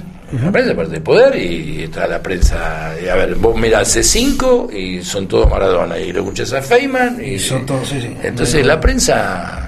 No soy amigo de Cano, pero cuando Cano dice la prensa, nosotros somos ciudadanos, somos seres humanos eh, que sentimos y tenemos subjetividades. Entonces, eh, lo de la objetividad a veces No, cede también con tu pensamiento y con Sí, sí. y esto no, no, Puedes no. intentar minimizar el sesgo, pero es complicado. Sí, sí. Eh, entonces eh, pero bueno fueron momentos feos feos pero Lo nombraste a Jaime, vos no, fuiste co- contemporáneo con él. Eh, ¿vos te- ¿Cómo te llevas con, Linares? no no tengo trato. Tuve Nada. un buen trato. No no no no nos vemos. Tuve un buen trato cuando era intendente. La verdad que fue muy muy cortés conmigo. Él Billy. Yo tenía libre acceso al- a, su despacho. Trabajábamos juntos sin, sin egoísmos Dualde, Dualde lo quería mucho. Eh, tenemos tenemos muchas cosas hechas juntas en, en- en aras de la ciudad, había menos egoísmos. Eh, creo que fue un- el intendente quizá más, eh, no sé si más carismático, era mucho más carismático que Breite. Yo creo que Breite era más talentoso, pero era mil veces más carismático Jaime, ¿no? Jaime tenía esa cosa de Campechana. hola chola, Sí, sí. cómo anda, cómo anda Pepita, ya dio, ya dio a luz, después te decía el bache de la calle Newton 1750, ah, sí, sí, sí, el que está a la izquierda, sí, sí, sí, sí. era muy bueno. Eh, no, no me llevo, no me llevo ni bien ni mal, somos los dos ciclistas, nos caemos, hemos caído. Él dice que la única vez que le gané fue en una caída de bicicleta, ¿no? Porque él, él- él- se, él se- él se- se raspó y yo me rompí. eh, eh, porque eh, es irónico, Jaime, ¿no? Entonces un día dijo, la única vez que la Raúl me ganó fue cuando nos caímos de la bicicleta, porque él se rompió la clavícula y yo me, Y me- yo raspé. Yo, yo me hice un raspón, así que me ganó, ahí me ganó bien. No, un tipo respetuoso, era otra, era otra política, era donde no le teníamos miedo a la foto, eh, nos juntábamos, dialogábamos, eh, éramos respetuosos en, en- en- en las campañas, eh, nos íbamos a saludar, eh, el que ganaba iba, saludaba, te aplaudían en el comité, yo he ido a... eh, hay una foto de la nueva provincia que la tengo como archivo muy interesante para mí, para mi colección del 87, donde yo estoy en la puerta, en las escalinatas de la, de la MUNI, dándole, una, dándole la mano a Gavirón. En el- las elecciones fueron el 6 de septiembre del 87 y el diario era del 7 de septiembre, obviamente, ¿no? Yo estoy con mi famosa campera, para los que tienen mucha memoria y, y se acuerdan de, de aquellos años, yo tenía una campera eh, cremita con una franja marrón que, que- que- que, fue icónica. separaba esa campera. Eh, y yo lo estoy saludando a Gavirón con, con- con- con- con- con mucho afecto, ¿no? Eh, qué sé yo, es parte del pasado. Y a Cristina ni siquiera le da el. el- ¿Cómo se llama? El- No, ni siquiera reconocen quién ganó. Sí, o sea, eso manda a Macri en su momento. No cosa sé, que- hoy, hoy, hoy, la- hoy- Bueno, hablabas de diálogo y respeto hoy. Falta No. eso, ¿no? También hoy. No, yo lo veo a sus Viles hablando con, con, con. Jai- con Guy, lo veo. Me parece que está bien. Me parece que el hombre que, que tiene poder, que vos me preguntaste qué es el poder, o que tiene posibilidades de llegar a, a estamentos superiores, me parece que, que tiene que trabajar para la ciudad, porque de la mejor manera que alguien puede llegar a, a ser reconocido y a ser votado es es que, que las cosas lleguen. Y la gente es muy inteligente en saber. Eh, mira, yo tengo viste, en esto de las anécdotas, eh, eh, nosotros con Jaime, nuestro bloque que era minoritario, pero Jaime hacía asfalto y nos, nos llamaba y, y hablaba con los concejales y decían, che, en noroeste, ¿qué barrio, quieren qué? asfaltar? Y nosotros asfaltábamos cinco cuadras en noroeste y los concejales no estaban chochos y saben qué bueno, asfaltamos. Entonces yo cuando hacía la campaña, por ejemplo en el 95, iba donde me decían los concejales, mira, esta calle La faltamos nosotros. la faltamos nosotros. Entonces yo golpeaba la puerta, ¿viste? ¿Cómo le va? Hola, la Raúl, ¿qué dice? ¿Cómo anda? Y le digo, qué linda. La calle, ¿cómo está? Quedó, quedó la calle, sí, me la hizo Linares. ¿no? claro, el intendente. me la hizo Linares. Entonces, Anda a explicarle. Anda a explicarle que Linares nos dio, pero eso también hablaba de la de la inteligencia del hombre, ¿no? Habla- hablas del consejo. ¿Te parece que sirve para algo el consejo deliberante? Hoy no. Coinciden Por- mucho, ¿eh? ¿Eh? Coinciden mucho en eso, en ese análisis de que el Consejo. Vos sabés que yo en el año 83, se ve que me divertía un poco, ¿no? ¿Sabés qué hacía yo? Ustedes eran muy, muy, muy, no sé si habían nacido, ¿no? Yo no. ¿Sí? No, yo sí, sí. Vos sí. Bueno, yo sabés qué hacía en el 83, sesionaba de noche el consejo, en el viejo mercado municipal, en el sexto piso. Yo me iba a ver las sesiones al consejo. Hay que estar loco, ¿no? Me iba a ver las sesiones. Y me quedaba tres horas. Ahora me veía unos debates estupendos, ¿no? Estaba Sabatini, estaba Bailac, estaba. No, dije no. Estaba Echeverría, estaba Lingeri, que era del MIT, había entrado por el MIT, el ingeniero Lingeri, un tipo de la gran puta. El presidente era Pérez, qué viejo que estoy, ¿no? Eh, y se armaban unos debates estupendos. Y yo eh, me iba casi todo, no sé si eran los miércoles o los jueves que sesionaban. Y realmente, va, después cuando llegó Diskin, Diskin, llegó Tunesi, llegó López, llegó Márquez, llegó Diskin, por supuesto, llegó Caña, llegó Linares, llegó Favaro, mamadera, era... No tengo nada contra los chicos de hoy, ¿eh? porque sinceramente no vengo no vengo a ponerme ni en maestro ciruela, ni en, Sí, sí, ni, en ni en fiscal. Y además, por ahí también uno no debe renegar de, de la modernidad o de los cambios de época o de los cambios de estilo, porque no siempre lo que viene Es mejor es peor. peor. ¿Está claro? Ahora, yo miro la cámara que yo estuve. Y yo vivía embobado. ¿no? Un montón de bestias. Y porque yo lo veía, qué sé yo, a Harold Lasky, lo veía a Durañona Iberia, lo ve- tipos que eran desconocidos. Yo siempre cuento, había un correntino que era el presidente del Colegio de Abogados de Corrientes, se llamaba Garay, no lo conocía nadie, no era Juan de Garay.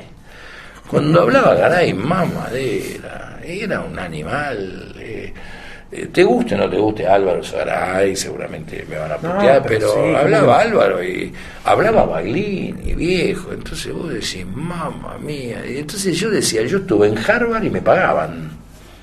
Hice, hice cinco Posgrados. hice cinco posgrados que encima me los pagaba, porque hoy hay que pagar un posgrado en Harvard, debe salir un, Claro. un huevo y la mitad del otro, ¿no?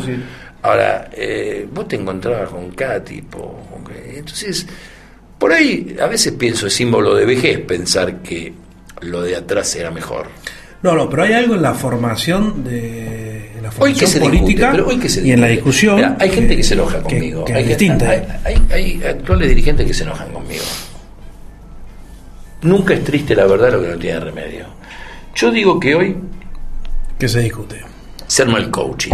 Se arma el coaching, no se arma eh, la mm, se arma la cuantita- la cualitativa. ¿Mm? Ustedes saben lo que es la Sí, cualitativa, sí, claro. ¿no? Entonces eh, invitamos a 7 personas, 10 personas, 15 personas, respetamos Focus. los grupos etarios, los focus group, nadie sabe de qué se trata, dice, che, mirá, tenés un amigo, porque Bagley, Terrabuzzi, la galletita, y en realidad te hablan de la galletita hasta que llegan a la política, que ese es el objetivo.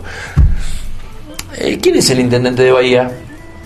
Pepito, Pepito, mira, eh, normalmente te dicen radical, no, no, peronista. Y ahí empieza, ahí empieza la verdadera historia. Ahora, esa cualitativa la vos del partido A y la vos del partido B y la hago yo del partido C. ¿Cuál es la conclusión? Casi la misma, José, casi la misma. ¿Me entendiste? Entonces después yo la veo, la veo y la ves vos, tu jefe de campaña, mi jefe de campaña y el jefe de campaña de él. Entonces, ¿qué decimos? Riquelme es antipático. Entonces vamos a la nueva provincia o vamos a venimos a Asociación Ilícita o vamos a Canal 7 y entonces te preguntan, ¿y usted qué opinión De Riquelme. de Riquelme? No, Riquelme es una porquería. Es antipático. Entonces después termina, viene el partido El B. otro sí, es un gran jugador. Eh, no, no, es una porquería. Pues si el otro el foco lo te dijo que todo era. Sí, sí. Entonces, ¿dónde está la creatividad? ¿Dónde está la creación? ¿Dónde está la discusión ideológica? ¿Dónde está el proyecto de ciudad No, no que existe. vos No ves? existe. ¿Dónde está? Eh, ¿De qué se habla? ¿De qué se habla?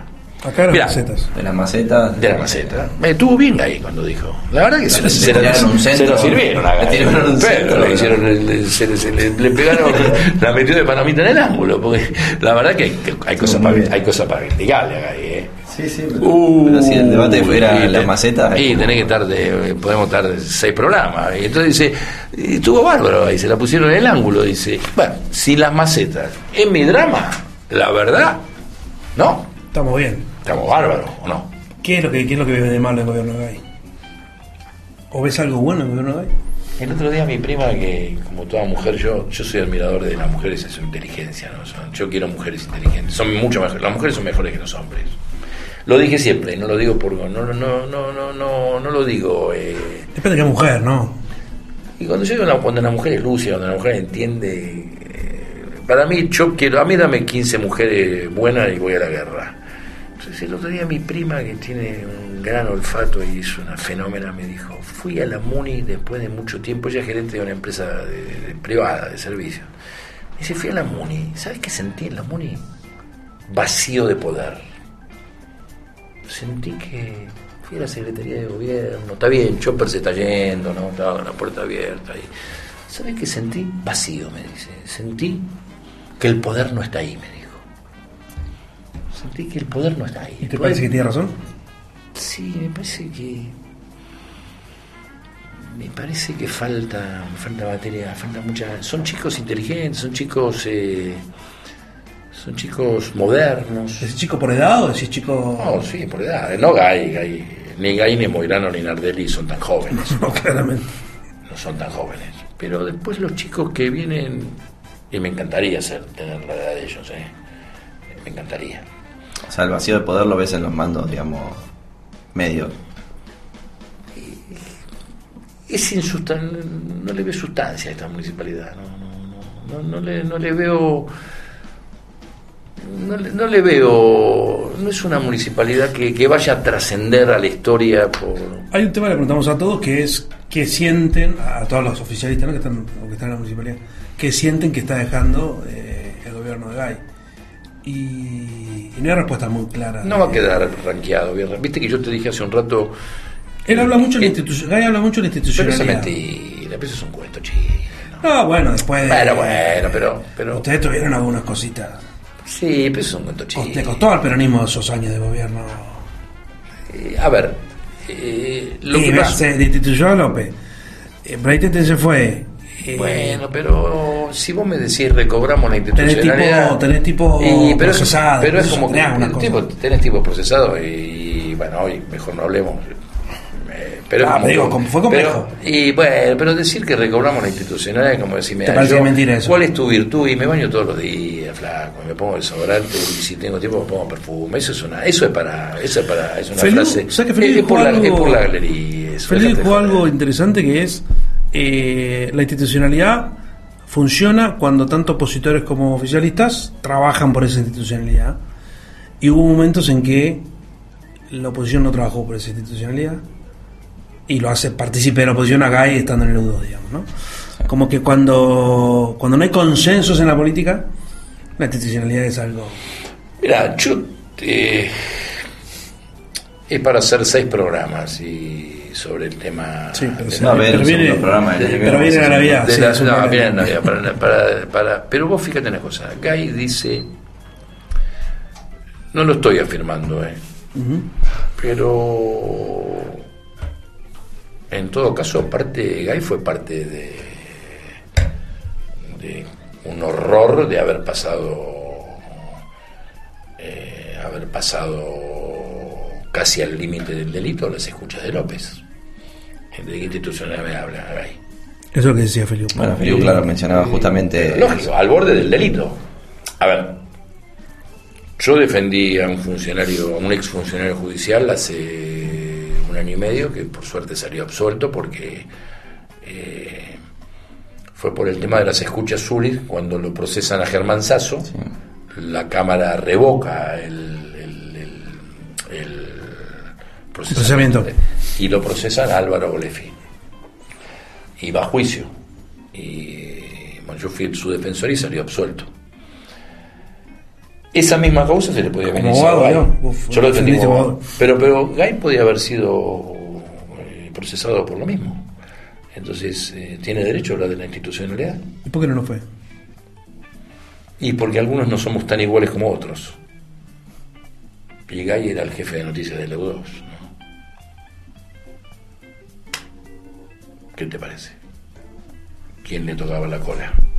¿Quién le, mi viejo decía, ¿quién le ponía el, el cascabel? El cascabel al al gato? gato. Claro, ¿Quién se la ponía? Mencionabas, mencionabas Entonces, eh, a ver, el radicalismo votó.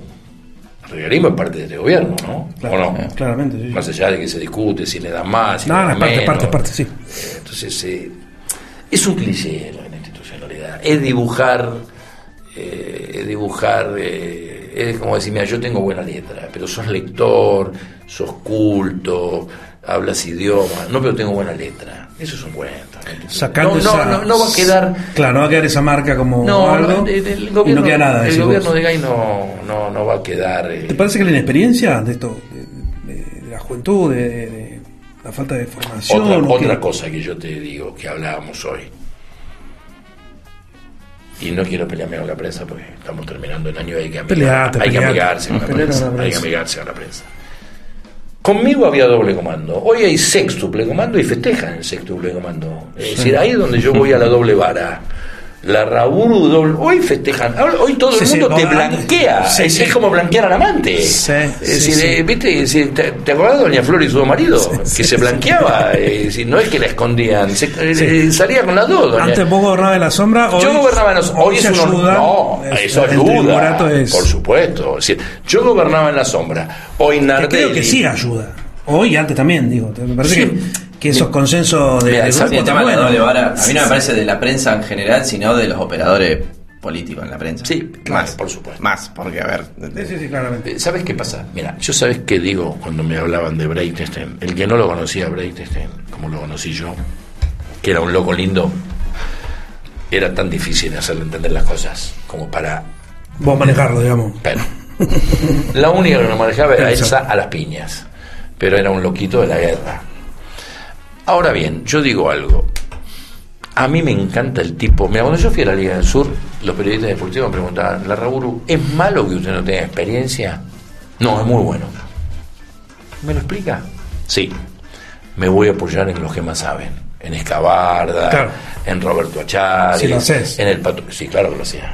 Entonces yo agarraba mi petit comité. Ahora, ¿qué me iban a decir? ¿Es malo que vos hables con Bilbao? No, querido, es buenísimo. Contrario. Tipo de 40 años de. es decir, es malo que yo le dijera a Escabarda, eh, eh, don Escabarda, ¿qué opina de esto? Un tipo que hacía 60 años que estaba en la liga. Entonces, ¿era malo que yo a Breitstein le pudiera dar una opinión? ¿Era malo? Si me la pedía Cafiero la opinión, a mí si era un pibe. Si me, si me la pedía Scioli, si, me la, si lo discutía con Dualde, nos sentábamos a discutir política, eh, ¿era malo que Breitstein, que era un muchacho joven, relativamente joven, relativamente joven, más allá de su capacidad, de su talento, que él me opinión. pidiera una opinión a mí? Y más allá, incluso, eh, lo- los, digamos, nunca es una persona la que gobierna. Gobiernan espacios. Por y en esos espacios hay tensiones positivas Bueno, negativas. bueno, ¿no? pero- pero- pero hasta tiene está, sentido pero- que determinados dirigentes tengan, pongan funcionarios, pongan secretarios. pero ahí está, donde yo me enojo de la doble vara. Sí, sí, el, el de- ¿Me cómo miden a uno u otro. Es decir, la Rabur ponen los jueces. eh, es un. El gay me pegó 10 tiros a la cabeza a mí. Eh, a Moirano se lo festeja. Entonces, eh, los operadores de prensa. los operadores de prensa, que yo los escucho. A mí me mataban. Ahora. Eh, Está bien. Es positivo, me- está bien. No, Sí, no, claro. está muy bien.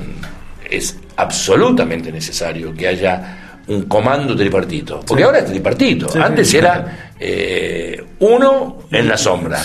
Ahora es tripartito y es necesario. Entonces, viste, Bueno, También- vamos a ver qué se dice ahora, por ejemplo, que Nardelli ya no es legislador, porque en este caso por ahí te podría decir alguien, y justo son legisladores.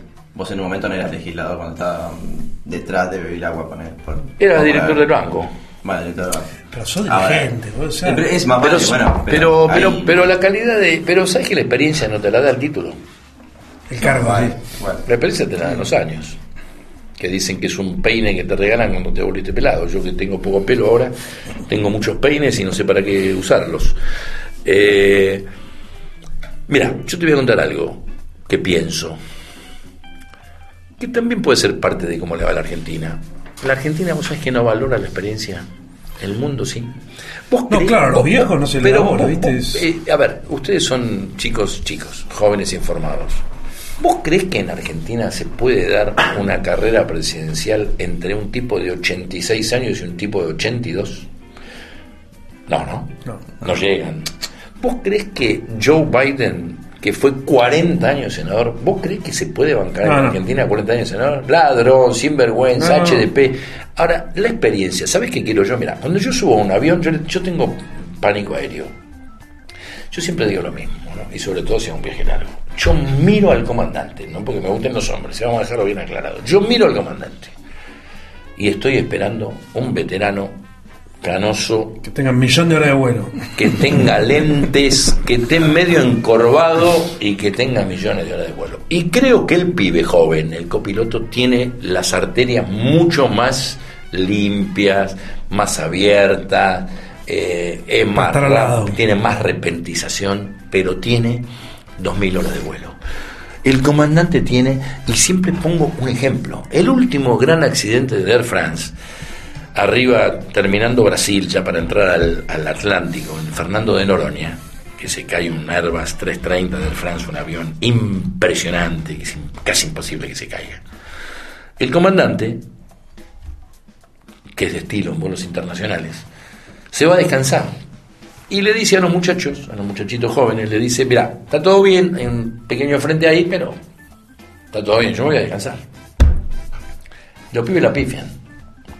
Pifian, se, se produce lo que se llama un posible congelamiento de un tubo pitot, que es un tubo que está atrás del avión, que marca, eh, que marca el radar y que eso te puede hacer confundir con la velocidad del avión, que me disculpen los que entienden de aviación por mi explicación tan, tan, tan mala.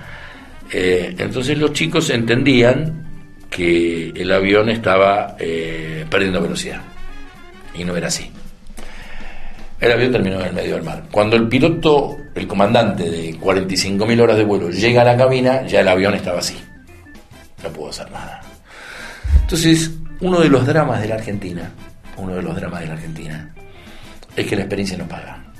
Y esto vale para todo, porque cuando vos vas al médico, eh, yo te pregunto a vos, a la gente que nos está mirando, te pregunto a todos, cuando vas al médico y tenés que hacerte una operación importante, el médico te dice, mire, don José, o mire, don Tato, eh, la verdad que la operación suya es, difícil.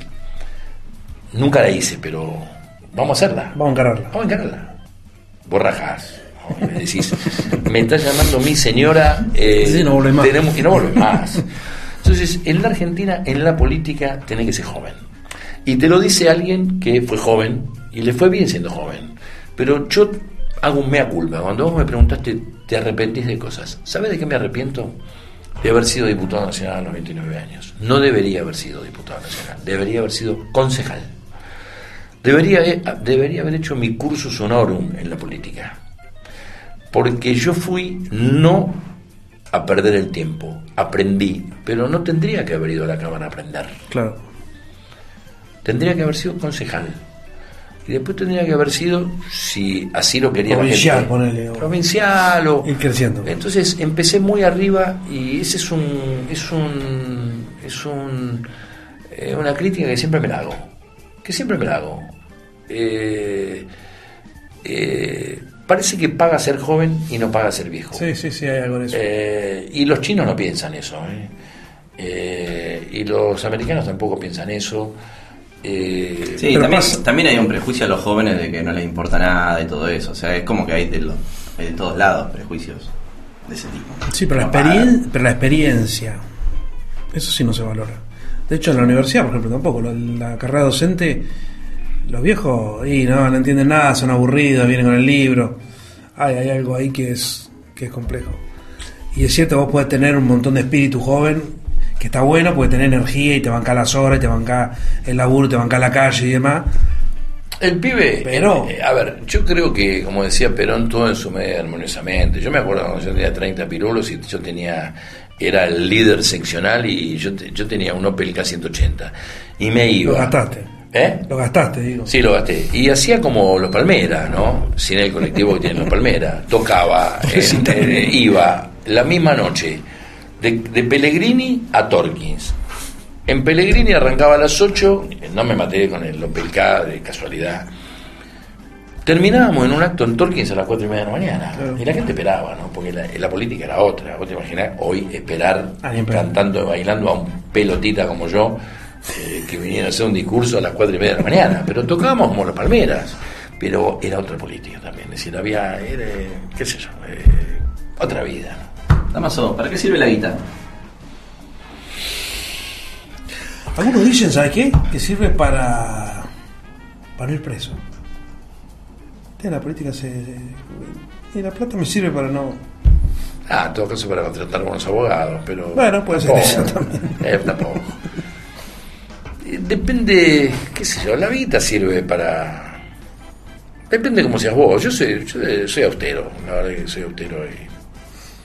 Hasta los que más me critican dicen que yo soy un tipo austero.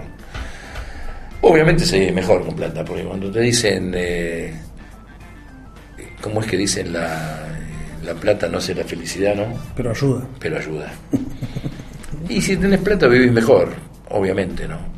Pero la plata, ¿cuánto hubiese pagado yo para que el Citatrixi no se muera? Hubiese empezado de vuelta y me hubiese dicho, te vas a vivir a una carpa, a, qué sé a la cueva de los leones y tenés que empezar vendiendo cubanito, que no es ninguna deshonra. ¿Lo hubiese hecho? Absolutamente. A mí me llamó Kirchner cuando Citatrixi estaba enferma y me dijo, dispone lo que seas. Y no servía la plata. Entonces, la plata, obviamente, ¿Te das cuenta ahora o lo pensaste siempre? Que la plata no sirve. Sí. O este tipo de cosas. eh, La plata, eh, ¿para qué vamos a mentir?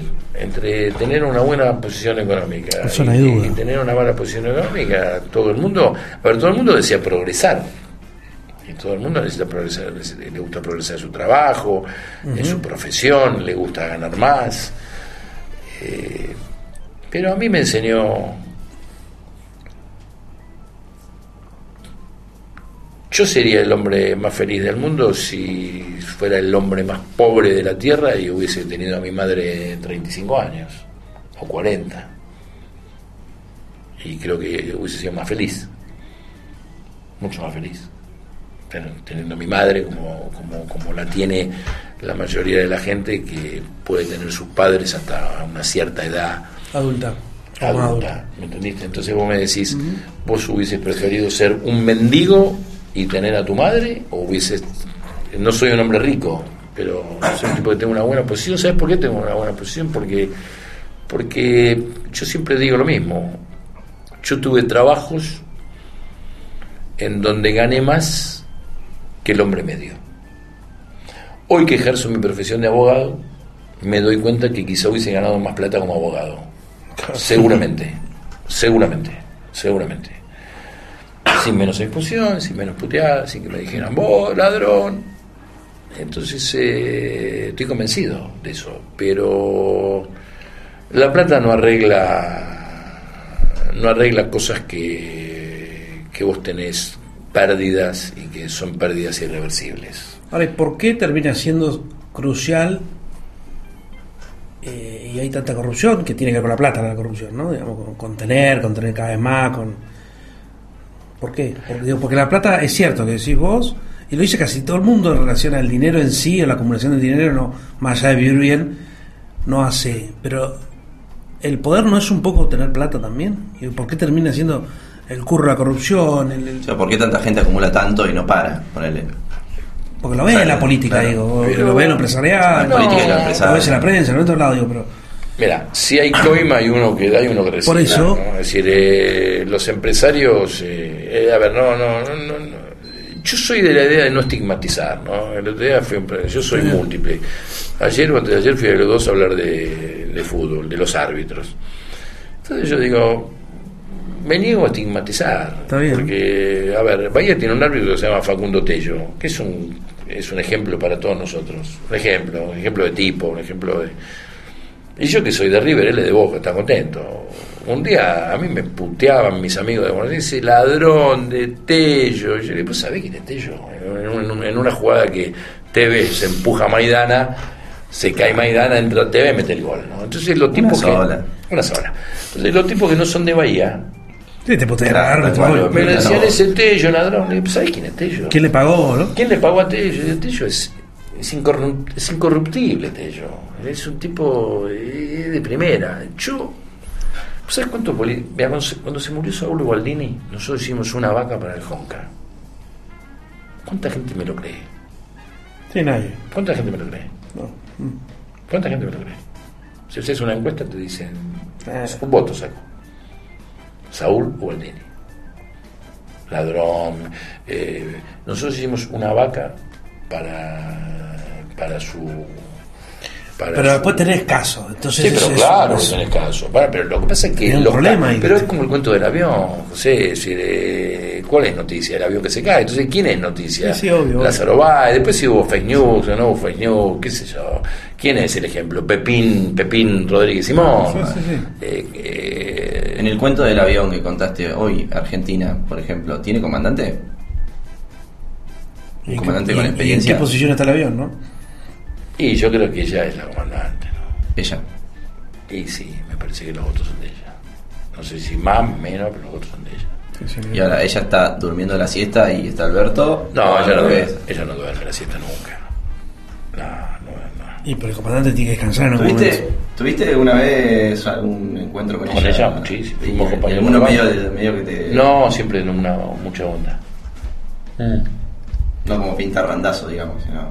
¿Qué pinta Randerson? Ey, esto de que. Eh, Amazon, ah, Que te putee, ponele. Que me putea Randazo. No, no, no, Randazo dice Cristina que lo puteaba a No, Randazo, bueno, yo no tuve la relación que tuve, pero yo fui compañero de banca y yo me sentaba acá, ella se sentaba ahí. En las bancas, a diferencia de esta silla que es estática, la banca Gira. gira, y yo soy hiperkinético, ¿no? Y en aquella época más que ahora. Entonces yo giraba, aparte eran largas las sesiones. Entonces giraba, Y charlaban. charlábamos. Eh, siempre tuve buena relación con ella. Siempre se acuerdan muchos amigos que cuando vino a inaugurar el aeropuerto, eh, yo no era nadie, no era nadie, no estaba en el protocolo, porque yo en ese momento estaba, no, no tenía cargo público. El intendente era Breitestein, y entonces a cada orador habló el presidente del Aeropuerto 2000, habló Breitestein, habló Debido y cerró ella. Entonces a cada, a cada orador le pasaban el, el protocolo, porque no se puede acordar el cura párroco, Ah, señor bueno, jefe de la base naval. Sí, sí, tenés Eh. ¿viste? Entonces vos tenés que leerlo eso. Entonces yo no estaba en el protocolo, obviamente. Y en el medio del discurso, yo estaba en la quinta fila, no me daba bola a nadie, ¿no? Sentadito ahí, ¿viste? Y en el medio del discurso ella dice, nosotros los abogados que decimos, al contrario, sensu, es así, Damaso.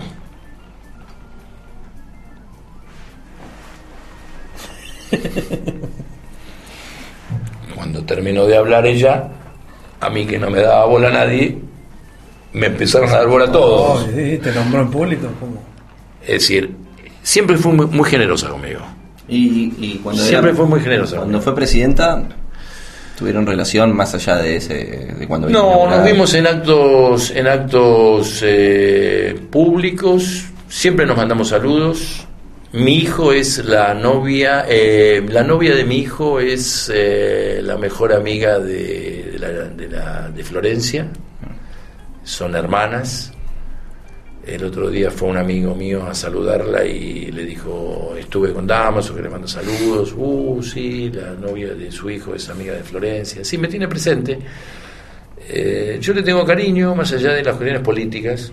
Cuando yo me fui con Massa le pedí a, le, le pedí a Massa no, no colisionar con ella, ¿no? Por supuesto Sergio que... Más a lo quería meter preso. Ah, o sea, en ese momento. Bueno, era- cumplió Massa, dijo que iba a terminar con la cámpora, ¿no? Eh, y- y cumplió. ¿no? Es decir, eh, cuando dicen que los políticos no cumplen, él cumplió. ¿no? Terminó con la cámpora. ¿Por qué?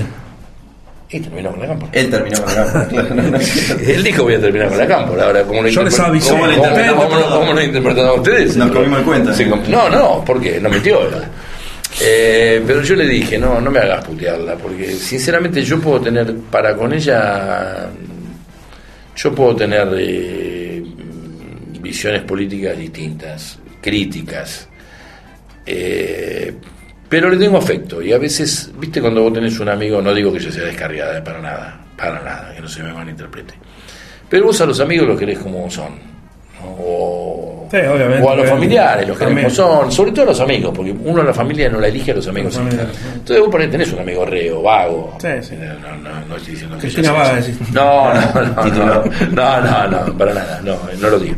Yo le tengo afecto a ella, le tengo cariño, la, la traté mucho más que a Néstor. A Néstor Menos. Sí, porque yo a Néstor no lo conocía, yo a Néstor lo conozco, a Néstor lo ¿Qué conozco. cargo tuviste ahí vos con Néstor? No, yo fui, no, en realidad con él ninguno, porque yo era director de Banco Provincia. Claro. Y- pero yo a Néstor lo conozco por el Cuto Moreno, que fue socio mío bastante tiempo, y el Cuto sí fue compañero de facultad de ellos dos. Claro. Eh, y un día el Cuto me dijo, vamos a comer con Néstor y Cristina y a Uruguay. Y Néstor era, ya hace 20 años, era cuando Dualde recién había asumido y parecía que en marzo había elecciones. Y él me dijo, yo voy a hacer, o voy a hacer, o voy a hacer, y vos tenés que venir a trabajar conmigo. Y yo le dije, mira, yo lo que te puedo aportar, Néstor, te puedo aportar un voto, que es el voto mío. Y él me dijo, no, pero vos sos el jefe de la sección. Le digo, no, yo no soy el jefe de la sección. Yo represento un conjunto de compañeros que tienen una jefatura que es Dualde. Cuando yo a los muchachos les diga, me fui de Dualde, me quedo solo. Claro, ellos se quedan con Duarte. Yo soy con Dualde. Ahora yo soy un voto. No creo. Mi consejo es que. Él le decía a Eduardo, Dualde. Mi consejo es que charles con Dualde. No, pero Eduardo, papá, papá, papá, papá, papá. Eh, y fui, es decir, acá lo habían traído eh, Oviol y Crisol. Pero ya candidato a presidente lo traemos nosotros. Yo hablo en ese acto ahí en, en Apostá, es en Alem, frente sí, a. En la Apostá. Un verano, hacía un calor y habló la mujer de Felipe, la ex mujer, la colorada González Fernández o Fernández González, porque Felipe no pudo venir. Hablé yo y habló Néstor. eh, que era casi desconocido, ¿no? Sí, sí, decía, ¿A claro. quién vamos a escuchar? A Néstor. Eh, Sí, sí, desconocido. eh, lo traté, por supuesto. Me fusiló cuando Cristian no fue testimonial. Eh, me dijo. Ah, ahí tuviste quilombo. No, tuve quilombo, no. Me llegó fin de año y me renovaban mi pliego en el banco y mi pliego se perdió en el camino, ¿no? Bueno, llamativamente se perdió en el camino. Y Scioli lo cubrió y me dijo que bueno, que esto, que el otro, que aquello. Y un día Néstor me dijo: alguien tenía que pagar el sí, de Breitestein. No lo lograste y chao. Otro error de Breitestein, es decir, y esto, y en esto no todos van a compartir conmigo. Eh, decía: ser testimonial es arrojar mi honra a los perros y después se fue, ¿no? Sí, sí, sí. sí. Fue testimonial de Eh, tendencia, claro. Es decir, eh, El no quería ser testimonio. testimonial. Entonces, ¿qué hizo Néstor? Me fusiló, pero Néstor era un tipo de una gran cintura. Una gran cintura. Y a los 6, 7 meses eh, comimos en Tigre, en Nordelta. Massa, Cristian, José Severri, Santiago Montoya, yo, seis o siete éramos. Entonces eh, él me decía Damayo. Y Damayo vaya a volver. Y, y volvimos con Montoya al grupo Vapro. ¿no? Era un tipo de una gran cintura política. Es decir, eh, Cristina es más dura, me parece a mí. Cuando Cristina rompe, rompe. Néstor era más Político. te llevaba contra la pared, te ganaba, te ganaba metros porque te negociaba desde, desde una posición eh, mejor para él. Claro. Y siempre me lo contaba Carlitos Mose, eso, ¿no? Carlitos Mose era secretario de Hacienda, entonces Néstor le decía, te llamó el gobernador de Córdoba, matalo, no le des nada. Y a la tarde lo llamaba y le decía, Carlito, ¿Qué pasó? afloja, ¿Cómo- no, afloja- no le aflojale algo. Néstor, eh, hoy hablaba con un amigo que yo digo que en todos los partidos, pero yo miro el partido mío, ¿no? Hay muertes que marcaron quizá destinos distintos para, en todo caso, para el peronismo. ¿no? La de Néstor fue una, muy importante. La de Balestrini fue otra. Balestrini era un tipo, primero era el jefe de la matanza, segundo era una bella persona, era un tipo querido por todos. El otro día Lilita, vos sabés que Lilita no es, eh, el- no es de piropear mucho, A peronistas. sobre todo peronistas. Y, menos de Gran Buenos Aires. y menos de Gran Buenos Aires. eh. hubo, hubo, sé yo, eh, hoy, hoy lo hablaba un amigo a la mañana cuando nos sacaban fotos en mulata, que no sé, no sabes por quién era, ¿no? Y que nos sacaba ¿Y fotos. a dónde van a aparecer esas fotos? No importa. No la voy a, no la voy a borrar, eh. No la va a blurear. Em, ¿Con qué iba a venir? Ah, sí. Viene un tipo de Alemania que no es Cristian y te pregunta, ¿qué es el peronismo, Damaso? ¿Qué le respondes? ¿Cómo haces para resumirlo y que pobre no pase un mes escuchándote, no? Porque Está trastocado el peronismo, ¿no? Hoy el peronismo. Perón tenía una frase que decía: En el peronismo hay una sola clase de hombres que son los que trabajan. Y hoy el peronismo, quizá el país, porque Macri también lo desvirtuó, pero nosotros no deberíamos desvirtuarlo, ¿no?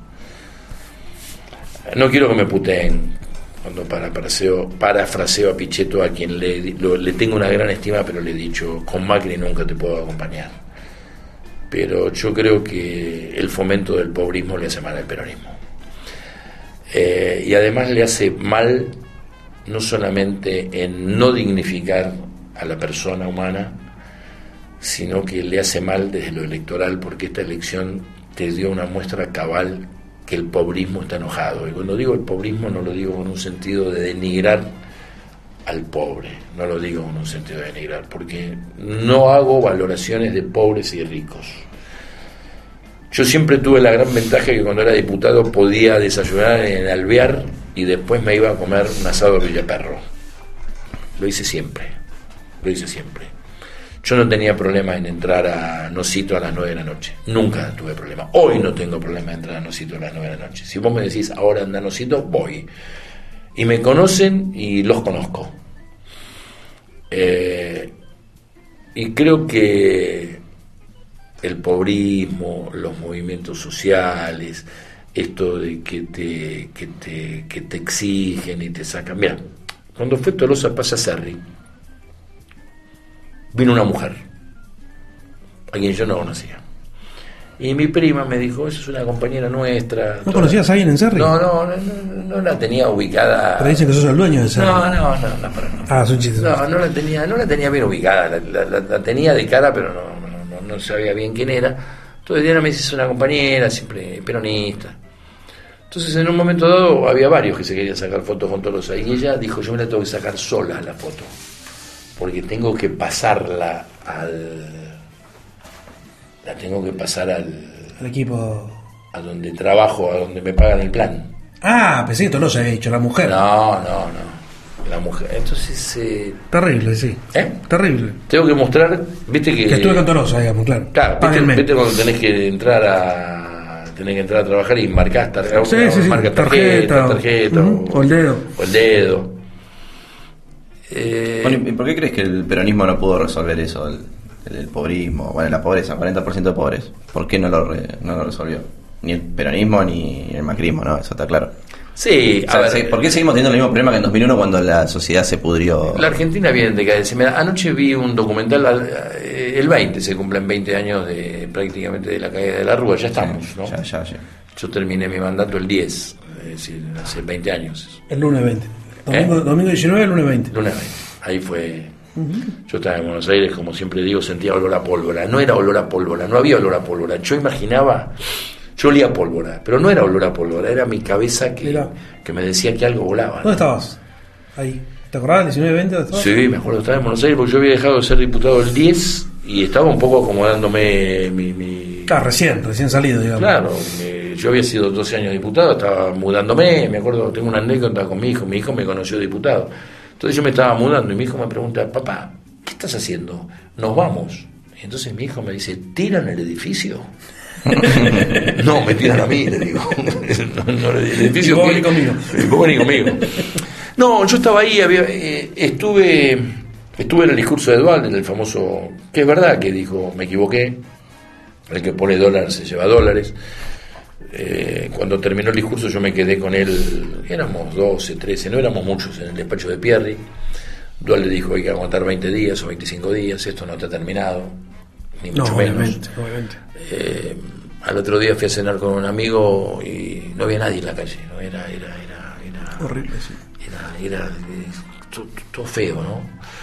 Y lo encontramos al famoso Broda. ¿Te ubicas a Broda, el pelado de, sí, pelo, de pelo largo? Sí. Eh, pelado pero con mucho pelo acá que nunca pega una es como como como esa como gitana trucha no pega una Sí, sí, sí. Y entonces Cada rato le- sale mucho, ¿no? En los medios. sí tira, sí tira. cada vez menos Sí, y, hace rato no parece. y entonces eh, le dijo a la persona que era bastante gorila que estaba conmigo le dijo che cómo ves todo esto no y me acordé de Dual le dijo no esto es mañana el dólar eh, está en 7 pesos la semana que viene está en 14 dentro de 15 días está en 30 y vuela todo por el aire y esa es la sensación que yo olfateaba en la calle. Yo salía de ahí y sentía, es cierto lo que les cuento, no había olor a pólvora. Sí, sí, lo imaginabas, digamos. Era mi, mi, psiquis. No, yo estaba en Buenos Aires, iba a la plaza, miraba eh, y veía que explotaba y, y fue, fue feo. ¿no? Ayer lo vi y lo recordé con mucha... lo- lo- me golpeó, ¿no? Me golpeó... Que estuvo acá y en ese momento estaba en la, no me acuerdo si en Casa, Casa Sí, Rosada, sí, sí, son los sí. últimos Era el vocero. Era el vocero. El vocero del ¿Vos gobierno. tenías relación con él? Sí, Sí. sí. Con Adrián Santa María también Mm. y demás. Sí, el, eh, la verdad que Bailac en eso fue un tipo íntegro porque lo acompañó hasta el final. Yo creo que fue uno de los tipos que lo que, que subió al, bal- a, A la terraza, a la al terraza, helicóptero, ¿no? al helicóptero cuando lo abandonaron. Ya lo abandonó Chacho. a- yo creo que, que a De la Rúa lo entregó, lo entregó más el radicalismo que el peronismo. Es decir, lo que sí yo puedo decirte, porque yo era diputado, que el peronismo es verdad que no quiso compartir un gobierno de coalición, ¿no? porque el peronismo dijo, no sé si bien o mal, dijo, dentro de seis meses hay elecciones y nosotros no vamos a ir a un gobierno de coalición. Lo que pasa es que fue dramático lo que pasó, porque hubo 40 muertos. Eh, fue un momento muy feo de la Argentina. Ahora, volviendo a lo que dice Tato, yo creo que a partir de ahí nunca más nos subimos a la ruta. ¿no? Fuimos por la banquina bastante, no volvimos a subir a la ruta. Y seguramente si hoy Perón, eh, no, el alemán, si Perón viniera y viera que eh, la única clase de hombres es el que trabaja y hoy tenemos un... Eh, nos acostumbramos a la pobreza y yo digo y, en esto y en, sí, y en esto disiento con los que dicen los pobres para el peronismo son un negocio. Y en todo caso, y en todo caso, no lo afirmo, pero si en todo caso alguien pensó que los pobres para el peronismo fueron un negocio, y acá sí lo afirmo, dejaron de serlo. Porque el hombre quiere, y la mujer, quieren dignidad y quieren trabajo. No quieren que les den un Ni hablar. plan y encima le saquen un pedacito. Ni hablar. ¿Por qué? Porque ha quedado demostrado que no nos votaron. Sí. No nos votaron, porque cuando el resultado Sí, que electoral la, que la con- platita en el bolsillo esa no. No no- No, pero de hecho hay algo raro, digamos, ¿no? Porque es- de alguna manera los problemas económicos hacen que se saque al kirchnerismo y gane Macri. Los problemas económicos hicieron que saquen a Macri y gane Alberto. Y hoy los problemas económicos es... Ni esto ni estos me sirvieron. No, Entonces es mucho más peligroso por supuesto. en términos de construcción del tejido, del tejido social y ¿Sabes demás. por qué es mucho ¿Hacia más? dónde va? ¿Sabes por qué es mucho más peligroso? Porque en el 2001, Ujú. más allá de que ayer lo vi a Mingo sacado y loco contra Alfonsini y contra Dualde, en el 2001 había un poder político fuerte que lo encarnaban los gobernadores, lo encarnaba un tipo de la envergadura política de Alfonsín y un tipo muy puteado, pero yo creo que la historia lo va, lo va a acomodar, que fue Dualde. Entonces había un sostén político Sí, sí, ni hablar. que no hay hoy. Que no hay hoy. Hoy hay mucha más dispersión. Entonces, si nos vamos a la banquina hoy, es más peligroso. Porque los liderazgos están más diezmados. Completamente. Más diezmados. Corta. Esta parte del programa también la viste, ¿no? No, Ah. Encuestas crueles son. No son Además- políticas, así que zafa. Sí. Pero después vamos a Pero hacer- para cuando vengas el año que viene en la segunda temporada te vamos a hacer algunas políticas crueles. Son encuestas, son preguntas difíciles de responder. Tenés que elegir sí o sí una de las dos opciones. bien. ¿Sale? ¿Qué preferís? ¿Que siga existiendo el delivery o recuperar las Malvinas? ¿Quién hace esta No, pregunta? no, no me gustaría recuperar la Malvinas, pero. Sí, pero te quedas en delivery, ¿eh? No, No, no, pues es que no. No, ¿No delivery? No, me gusta hacer, me gusta perder el tiempo y ir a buscar por ir a comprar comida. Y la pandemia no te acostumbró, viste, la pandemia trajo Sí, bueno, el bueno, delivery como... sí, cuando, cuando no había otra. Pero vos sabés que me van a matar los pibes. Soy de ir a buscar la comida. Takeaway.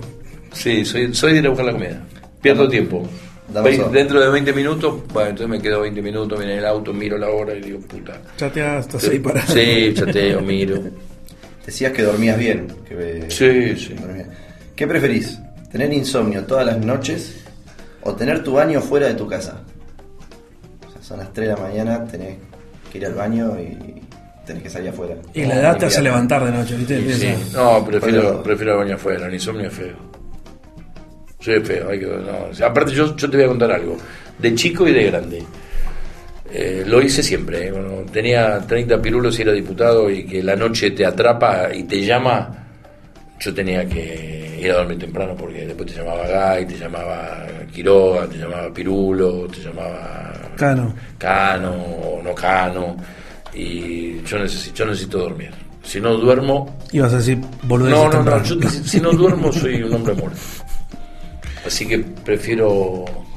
El baño afuera. Sí, Está rara. Una de estas opciones no existirá mal, no existirá más. La tarjeta de crédito y débito o las especias. ¿las? Especias. No uso especias. Eso Sal, sí, pimienta. claro. No, no, no soy un tipo... ¿No? Soy, mira, no tomo... ¿Sos chef? ¿Cocinás o eso? huevo duro. Pero no, no como con sal, no como con pimienta. Pero por no te gusta por una cuestión de salud. No, porque no me gusta. Mirá. Sé que hace bien no comer sal. Claro, claro, claro, eso, dicen. Sí. No, no soy médico. Ahora dicen eso, capaz en cinco años. No, nunca comí, no, no, no, no, no, no le pongo sal a la comida. Me acostumbré, ¿no? Está muy bien. hace 30 años. ¿Qué preferís? ¿No poder tomar agua o pasar los veranos abrigado?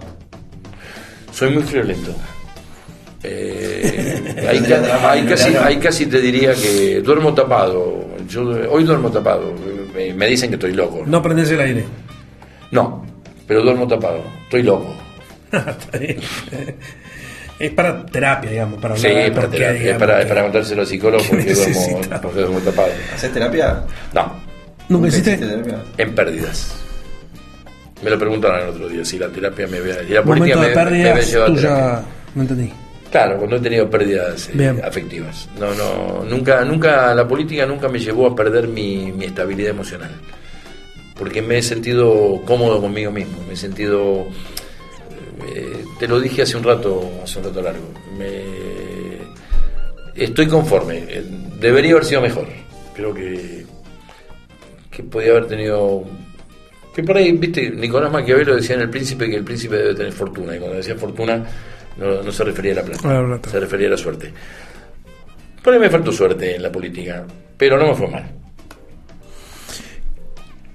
¿Cuál de estas cosas no va a existir nunca más? ¿Cómo? Una de estas dos cosas no va a existir más. Tenés que elegir cuál. ¿No van a existir más los parlantes o las redes sociales? ¿Cómo está con las redes? Eh, no soy un fanático, pero los parlantes no, no soy musiquero y no, no me gusta la música alta, soy, soy tranquilo. No, no, las redes sociales, aunque no soy un fanático, no. ¿Pero te gustan? ¿Las usás? ¿Te vinculás con la gente? Sí, sí, sí, sí, sí. ¿Sí? Soy, soy más antiguo y soy facebookero, porque el facebookero es de, es de viejo, ¿no? Y fue quedando gente más grande. Me estoy, me estoy integrando al Instagram un poquito más, porque veo que lo usa más, y al Twitter un poquito. Hoy tuiteé, que dije, ¿cómo no voy a tuitear asociación ilícita? No, pero, pa- pero pará, y pará, hace poco tuviste una, discusión tuitera con... Con mi amigo Caruso. Con Caruso, Sí, Caruso. me desafió a discutir en tenis. Le dije, no, Caruso. Pero cosas feas, dijo. Sí, pero eh, ¿Qué no se, no se ponía de acuerdo. Me decía, sos un trucho como diputado. Después me decía, vos nunca fuiste diputado. Se ve que alguien hablaba con alguien de Bahía, ¿no? Alguien de atrás le estaba diciendo. Sí, pero mal, porque me decía, sos, fuiste un diputado trucho, sos un, dipu- un abogado horrible. Y después me decía, vos no sos ni abogado, ni diputado, ni fuiste nunca director del... Se ve que hablaba con alguien que le pasaba merca Pero te podrida. insultó horrible, este, no, no una cosa Sí, yo, no, yo, le dije vende humo. Es un vende humo, ¿no? Ahora, no sí. es un vende humo, es un, es un lobista de... de sus intereses. ¿No lo llevarías a San Sirena nunca? No, no, si San Sirena está a punto de descender del federal, No, porque eso es humo. Es un humo eso. Es humo. Una de estas cosas va a dejar de existir, otra vez. ¿Cuál? ¿Los aviones o los teléfonos celulares? Uh, Es muy difícil. no, Ese es prefiero que desaparezca el avión. Sin el celular me muero. Bueno, pero tú hiciste muchos años política sin celular. Uf, Porque no existía. Claro, porque no estaba. pero desde que existió, Desde que existió. me muero. Si, si me sacan el celular me muero. Última encuesta. Me mato. Llega el 2023. ¿Cómo? Llega el 2023. Sí, señor. El peronismo tiene que definir quién va a ser candidato intendente. Vos decidís no serlo por No, no, cuestiones no. No, no. yo no. Pero tenés que apoyar a alguien. ¿A quién apoyar estos tres? ¿Marcelo Feliu? ¿Federico Susbieles? ¿O Alejandro Dichara? Suponiendo Puede que ser, un, Dichara- puede ser un cuarto. ¿Quién? ¿O una cuarta? Una cuarta. No te juegas por ninguno. ¿Con quién te llevas mejor? ¿Con Feliu, con Susbieles o con Godoy? Con Godoy no me llevo. ¿Por qué? No lo conozco, no, ese no lo conozco. O la Gabriel o la Damaso, no, no, no lo trato.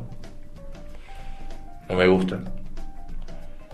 ¿Tú estás cámpora? No estás, no, no, no. Volvemos a la estigmatización. Acabo de hacer un retweet de Guado. Guado es un tipo que me. Me enloquece. Me enloquece, no, me, me- es un tipo. Es, es sensacional. Es un tipo. ¿Sí? es un tipo humilde, trabajador, inteligente. La cámpora creo que tiene como todos los que viven para el conchavo y que el día que dejen de tener el conchavo no militan más. Que no Los, mil- los militantes políticos militamos con o sin conchavo. Claro. Y hay muchos muchachos de la cámpora que militan por el conchavo. Y el día que la cámpora deje de tener el peso que tiene hoy, se van a trabajar a, a donde sea, a lo Aunque- mejor acá, juntos. Eh, pero no quiero estigmatizar a la porque, Para por tanto ejemplo, decís, digo que por sí. ejemplo, admiro a Guado. Acabo de hacer un retweet de Juan Grabois, no porque sea mi modelo Juan, no tengo nada contra Juan, pero no es mi modelo, pero sí hace un hace una descripción perfecta sobre lo que es Guado. Pero vos, ¿por qué, ¿por qué de repente Guado? ¿Qué, qué, qué, qué le viste? ¿Tenés relación con él? Eh, lo conozco, tiene una gran humildad, tiene una gran... Ha sido... ¿Más peronista lo ves? Sí, lo veo muy sufriente, su, su, su tartamudez, eh, él lo- no es que lo cohiba, lo inhibe, lo va superando, eh, sufrió mucho, es un tipo de mucho diálogo, es un tipo que no se la cree, que no es de esos que no creen que el poder se usa para, para cosas desmedidas o para lo que venga.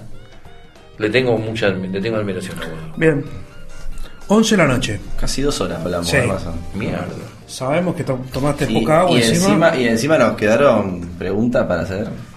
Así que. Soy larguero, yo me falta, Segura- hacer- me falta hacer cine. No, para nada, al contrario. No, estuvo muy bien. El año que viene seguramente vas a volver, ¿no?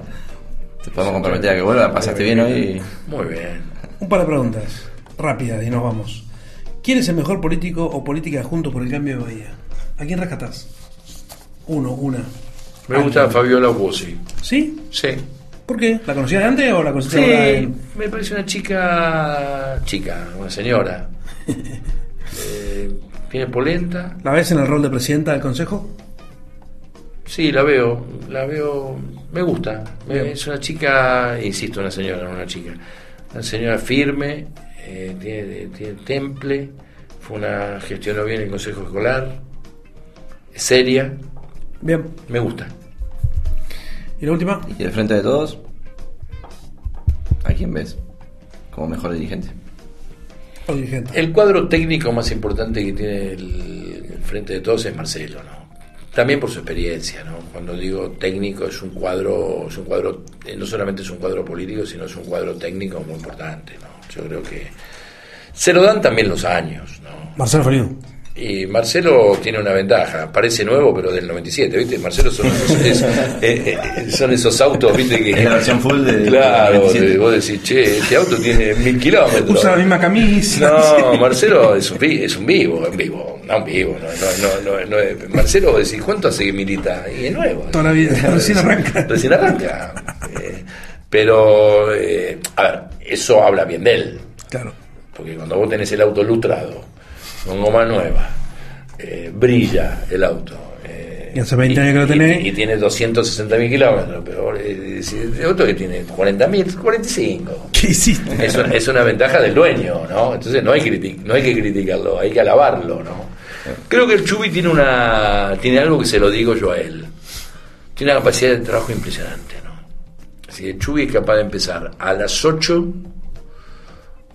en el puerto y terminar a las dos y media de la mañana comiendo un chorizo en, en un centro de jubilados en, en, eh, qué sé yo, en lo de Lucio Vidal allá Claro. eh, en,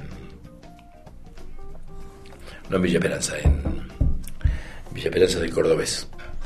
Y me, va, Muñiz. me va a matar Lucio. Eh, he ido tantas veces. Viste, la vejez eso. ¿no? Eh, el Chubi tiene una capacidad de, mm, de meter horas de una manera infernal. La verdad, eh, lo veo eh, y me sorprende. Mirá que yo le metía horas. Yo le metía horas y era mucho más joven. El Chubi es joven. Eh, yo le metía horas. Horas y horas. Pero tenía 20 años menos que el Chubi. Eh, le veo una enorme capacidad de trabajo. Creo que Marcelo es un cuadro de jerarquía. ¿Y Va a tener que ser uno solo. ¿Eh? Va a tener que ser uno solo. Sí. El candidato. Mira, Una linda interna, ¿no? Esa. Te digo, algo no- paso. te digo algo y nos vamos. Si yo a vos te decía en el 2002, a vos o a cualquiera, a tu viejo, que era un fenómeno, un gran arquero, el intendente de Bahía Blanca se va a llamar Rodolfo López. Vos que me decías, Sí, no, no. chaleco de fuerza, Estás en pedo. al borda, se tomó todo el vino, Estás en pedo, como decía mi hijo. Estás en pedo, dejate joder. Está en pedo. Me lo dijo un día Jaime Linares. Capaz que se enoja o me lo desmiente. Yo estaba en la peluquería, misma peluquería. Él entró, el peluquero me dijo, Linares. Entonces me miró de atrás y me dijo, flaco, con López me quiere ganar. Y yo le dije, es lo que tenemos. Como diciendo, no te vamos a ganar, ¿no? Pero es lo que hay. Pero ¿qué, qué quieres que haga? ¿Eh? Soy Sancinena, juego con Olimpo, la lógica que pierde. Pero tengo que jugar los 90 minutos. Por 12 puntos le ganó. Entonces, Vamos a buscar al peluquero ese cuando lo desmienta Jaime. Vamos a Perú. Eh, el otro día Jaime en una nota, eh, una nota eh, él y yo, no juntos, eh, separados en la nueva. Él dijo que en el 2003 no pensaba perder. Es decir, no, Claramente. no, es- no está abonando lo que yo estoy diciendo, Pero, pero, pero va en el mismo sentido. va en el mismo sentido. ¿A quién invitamos a tomar un vino acá? Apagamos las cámaras con vos y alguien más acá. ¿A quién invitamos? De cualquier de acá, del país, de la política o no. Alguien que digas acá, la vamos a pasar bien. Hombre, mujer, La- trans. Digo, cualquier, sí, cualquier- a Roberto Chávez, hablamos de fútbol, fenómeno Roberto. Gallego. ¿Eh? Gallego. El gallego, fenómeno, fenómeno de tipo. Un amigo. Vinieron 19 políticos, empresarios. Vinieron 19 políticos, contándote a vos, sindicalista, empresario. Algunos trajeron vino, otros no, algunos tomaron, otros no. Yo prometo traer lo que me... Estoy en deuda, ¿eh? Vos vas a tener que entrar a asociacionlicita.net barra. Sí. Te invito. Una copa. Te invito a una copa y ahí nos puedes invitar. eh, con Mercado Pago, entren todos, ahí lo están viendo en la pantalla. Vinieron 12 periodistas: Maxi Arica, Quique Iomi, Joaquín Baridón, Anabela Tarabelli, Sandra Crucianelli, Gisela Extremador, Cano, Abel Escudero, Sergio Prieta, Agustín Vinieron al programa. Vinieron al programa. Gretel Walsh, Jessica Rípodas. Y bueno, Todos toda la lista de políticos. La verdad que estuvo muy bien. ¿No? Sí. Todos cumplieron. Todos cumplieron. Yo voy a cumplir. Parece muy bien. Sí, juro. Gracias, Bueno, por lo menos brindar, una. Sí, nada, vamos a brindar. Gracias por Eh, venir. Esperemos que Esperamos. ningún zorro me esté esperando. Es, no, pero con eso no, con eso no Con da ni, con esto ni no. cero no, no, no. no, no. No pasa nada. Ahora, una, Moyano, vez, ahora te manda acá a la puerta. una vez me hicieron soplar dos pipetas porque había ido a comer con Horacio Masachesi a la taberna y me dice, tomemos vino o un pescado. Y digo, no, yo no tomo vino. Bueno, él le sacudió el vino. Obvio. Hicimos dos cuadras. Estaba Moyano, no estaba Moyano, con sus boys. Eh, una médica me marcó y habrá dicho, a este lo parto, ¿no? Una, Me amiga, me lo una- una amiga me lo lleva puesto, pipeta. Coca-Cola 5 litros. 0000. Entonces vuelve la médica. ser. No, La no. médica me dice, hicimos mal la, el sople, el, el- Falla, falla la pipeta. falló la pipeta. Y yo le digo, ¿cómo falló la pipeta? Sí, hay que hacerlo de vuelta. Puta, bueno. bueno. Cero, cero, cero. Lo hacemos de vuelta, le digo. Me dice, sople como un globo, como si inflara un globo. Basta, listo. 000. Pero la puta madre. Pero la puta. Ya la tercera era demasiado, ¿no? Demasiado. Así que- ¿Eso cuándo fue? Para dos años y medio, dos, tres. Yo le iba a decir a Masachesi, chapea que sos radical. No sé si conviene a lo de, a lo de juntos. No sé si saben quién es Masachesi. No sé. Otro punto. Debe- no, lo debe conocer al DTN, a Mario. Claro, Mario Masachesi. Bueno, brindo por ustedes. Bueno, gracias. que Gracias. La verdad programa. que la pasé muy bien. En serio. Muy lindo el estudio. Felicitaciones a los chicos. Gracias, eh. Grama, ¿no? Gran estudio. Vení, Estefano, así te conocen. Y cortamos la transmisión. Lo vi a Estefano. Vení para acá. Vení, aparece en cámara. No me acuerdo cuál dejé. puesto. Tratá que no te vean, no te Esa vean con la- malla, que mira no te esa vean con la malla. Tengo la pileta. Este es Estefano, el grosso de grama. Bien, Gracias, Estefano, Estefano. Gracias a ustedes por confiar. Eh, Por los 20 programas. Saludo también de parte del equipo, de Facu, de Agus. De las chicas. Gracias y vamos por un 2022 recargado. A pleno. Vamos. Dios quiera. Cuídate. Puedes cortar cuando quieras. Bueno. Gracias, Damaso. Gracias.